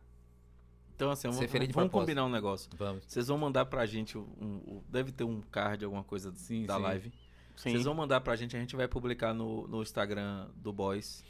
Pra, pra quem tá ouvindo a gente, ah, eu fiquei na dúvida que hora é. Você vai lá no arroba Boys Podcast Oficial, daqui a pouco a gente vai postar o, o card Fechou. dessa live. Dessa live Pra que a galera sábado. chegue lá no, no Instagram do Boys, quem segue a gente, possa ver o horário direitinho, se programar, que é no sábado, tá todo mundo de boa. Sim. De, é que hora? 10, 10 horas? Não, é 8, Oito e 18, 50 18, 57. Ah, 18h57. 18h57. Então não tem nem como você não lembrar. 18h57. 57. Aí você vai se programar para esse sábado agora acompanhar lá. Você vai ver no, no arroba Boys Podcast Oficial daqui a pouquinho. A gente vai botar o card lá e vai marcar o Instagram de Israel e de Juliano para que você não, não esqueça e não fique na dúvida de ah, eu não sabia, não, não anotei o Instagram, então acabou sua desculpa. Você Acabou, vai, desculpa. você vai daqui a pouco a gente vai postar lá Ou e você você, dá desculpa, o resultado nunca os dois. Nunca. E uma coisa que eu aprendi, uma coisa que eu aprendi, eu tenho algumas frases que eu uso no lance da dos, dos treinamentos, né, das equipes que eu, que eu tenho, que eu acompanho.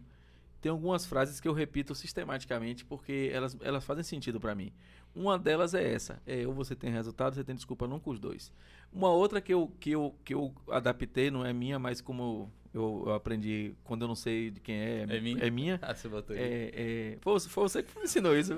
Que quando, eu- quando eu não sei de quem é, eu, eu, eu- é minha. Pronto.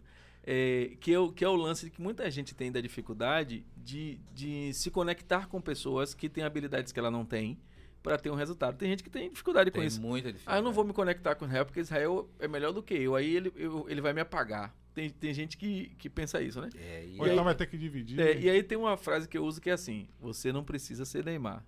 Você precisa ter Neymar no seu time. acabou. E aí, quando o pessoal me pergunta assim, sobrinho, você tem lá no seu time fulano de tal. Momentos como é que você conseguiu? sobrinho, como né? é que você conseguiu ter fulano no seu time? Eu falei, porque eu busco gente melhor que eu mesmo. Então, É a Cara, melhor então- coisa que você pode fazer então na quando vida. eu busco gente melhor que eu, é você vai olhar pro meu time e vai ver sempre alguém melhor do que eu, velho. E se sentir feliz. Porque eu não quero ser Neymar, eu quero ser Tite, sacou? Sim, simples assim. Então, assim, eu quero ter Neymar, a galera jogando num time onde eu, onde eu posso ser, porque eu aprendi que o líder não é o cara que tem mais resultado. O líder é o cara que faz mais líderes. Com isso. certeza. E Isso pra é- mim, isso para mim é caro como água. Quando alguém diz assim, ah, é, como pra vocês também deve ter a satisfação do cara dizer assim, o cara, o cara não vai dizer que, ah, eu, eu, eu fiz coaching, É, é, eu, eu passei por um processo de coaching na IBCI. Faz Sim. diferença pra você. Porque eu, eu fiz um coach lá com, com o Juliano, com o Israel, com o pessoal lá, com a turma.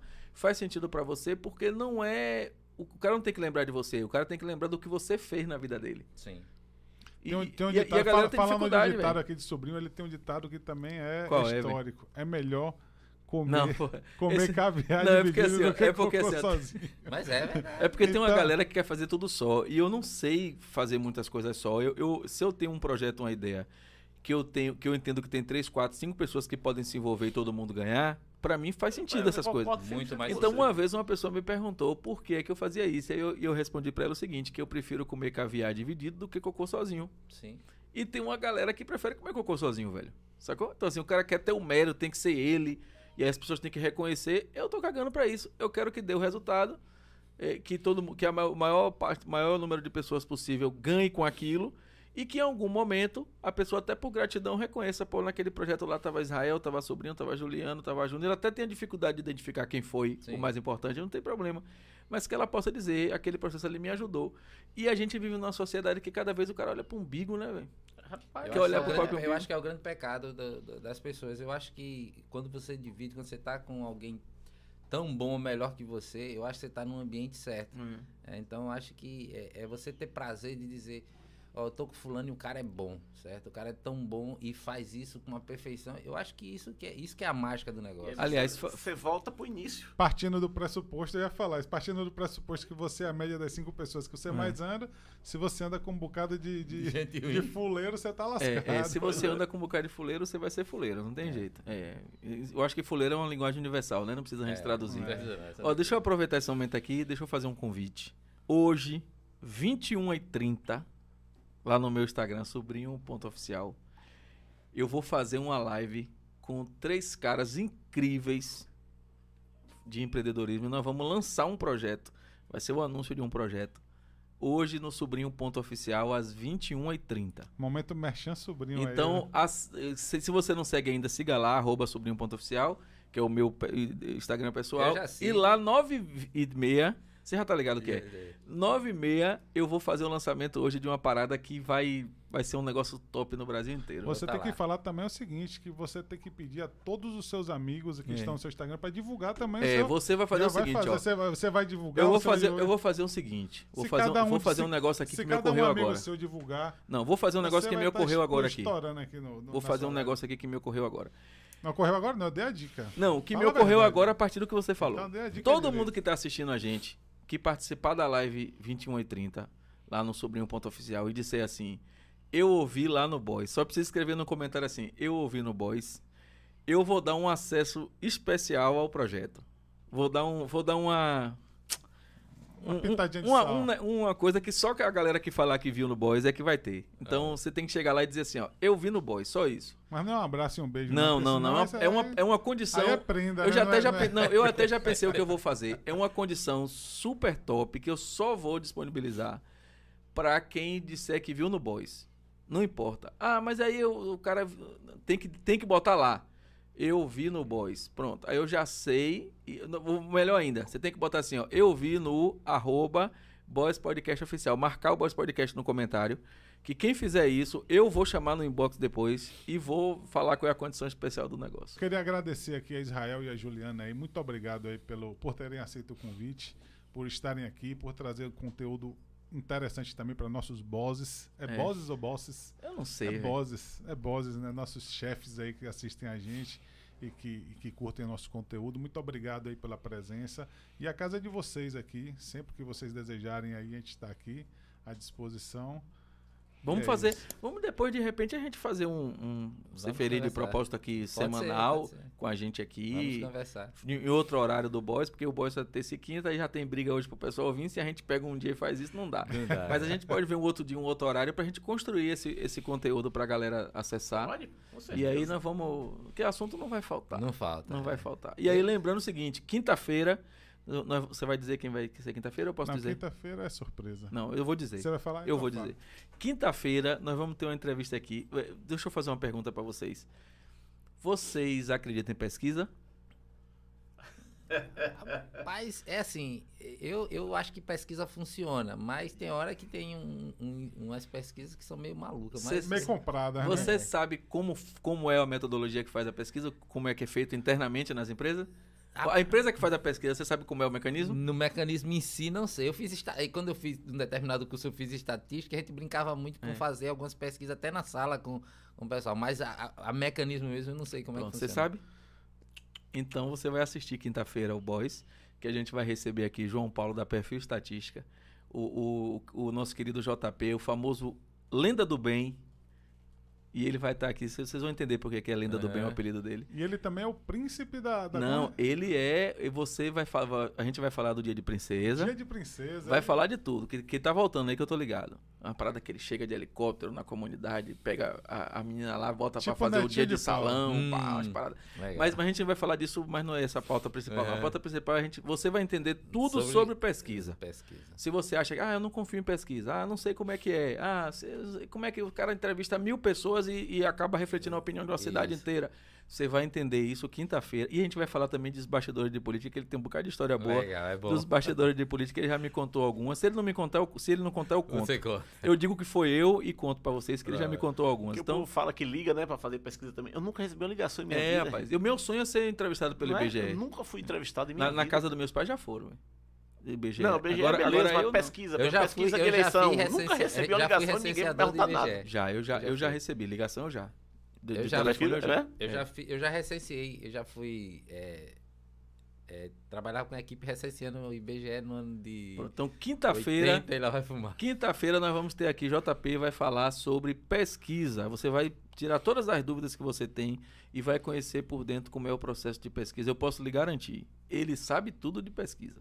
A gente já conversou com ele, a, a empresa dele é su- super reconhecida no mercado e a gente vai tirar aqui todas as dúvidas. Então, se você quiser saber tudo sobre pesquisa ou, ou quiser ouvir histórias engraçadas que eu sei que ele vai contar, quinta-feira, 14 horas aqui no arroba Feriadão bom de você E tá aí, em é casa. feriado de quê? É feriado? Corpus Christi. Corpus Christi. Que data é quinta-feira? Na 3 de realidade, eu junho. não sei. Ah, é Vocês, mesmo? vocês É. estão em Lauro de Freitas, eu vou ter que dar algo inédito para vocês. Pronto. Não é feriado Em aqui. Lauro de Freitas não é feriado. É. Normalmente a prefeitura aqui ela troca. Ela o tem três- três feriados Padroeiro da cidade, alguma coisa assim, né? pra- não, pelo. pelo é, é, sumiu. A Dia da? Consciência Negra. Concessionária. Ah, Aí, tá. e- ano passado não foi trocado pelo Dia da, da Consciência Negra, foi trocado pela emancipação, se eu não me engano, alguma coisa assim. Mas, o- o- de fato, na quinta-feira não é feriado no Lauro de Freitas. É, enfim, mas assim, va- vai ser pra gente, que a gente vai fazer ah, feriado. Feriado. Quinta-feira, duas horas, arroba Boys Podcast. Chame todo mundo pra participar com a gente.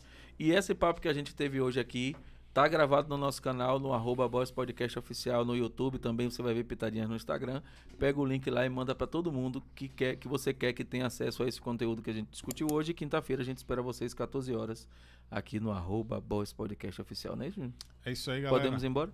Não, as considerações Ah. finais dos nossos amigos quero, aqui. eu, Eu não quero- vou embora não, que se eu for embora o pessoal lá em casa fica preocupado. É. Eu vou... Quero agradecer por esse momento. Fui feliz de propósito. Foi? né? Fui, Legal. com certeza. O espaço aqui é show. Vocês não, não deixam por menos. Então foi um prazer estar aqui. É, e esperamos uns próximos convites, né, Juliana? Oh, meu Deus, sempre. Então, que. É pra falar vamos- pra gente, é com a gente mesmo. Mas foi muito bom, obrigado mesmo, sobrinho aí, Júnior, pelo convite, né? O Allen aí também. É. Gente boa. Grande. O Jalan bota pra quebrar É. aí. E aí é isso aí. Foi bom, foi bom demais. Foi bom ver os comentários do pessoal aqui, né? A gente gosta muito dessa interação com o público, né? É massa. É, é- é muito gostoso mesmo. Né? A, a resposta da galera, a interação, as perguntas, os, os comentários. E estamos aqui, estamos disponíveis aí pra vocês quando vocês quiserem. Valeu, é isso aí, galera. Muito Quinta obrigado. Quinta-feira, 14 horas, a Lenda do Bem vai estar com a gente aqui falando de pesquisa no Boys Podcast Oficial. Valeu, galera. Tamo junto. Um abraço. Valeu. Valeu. Valeu.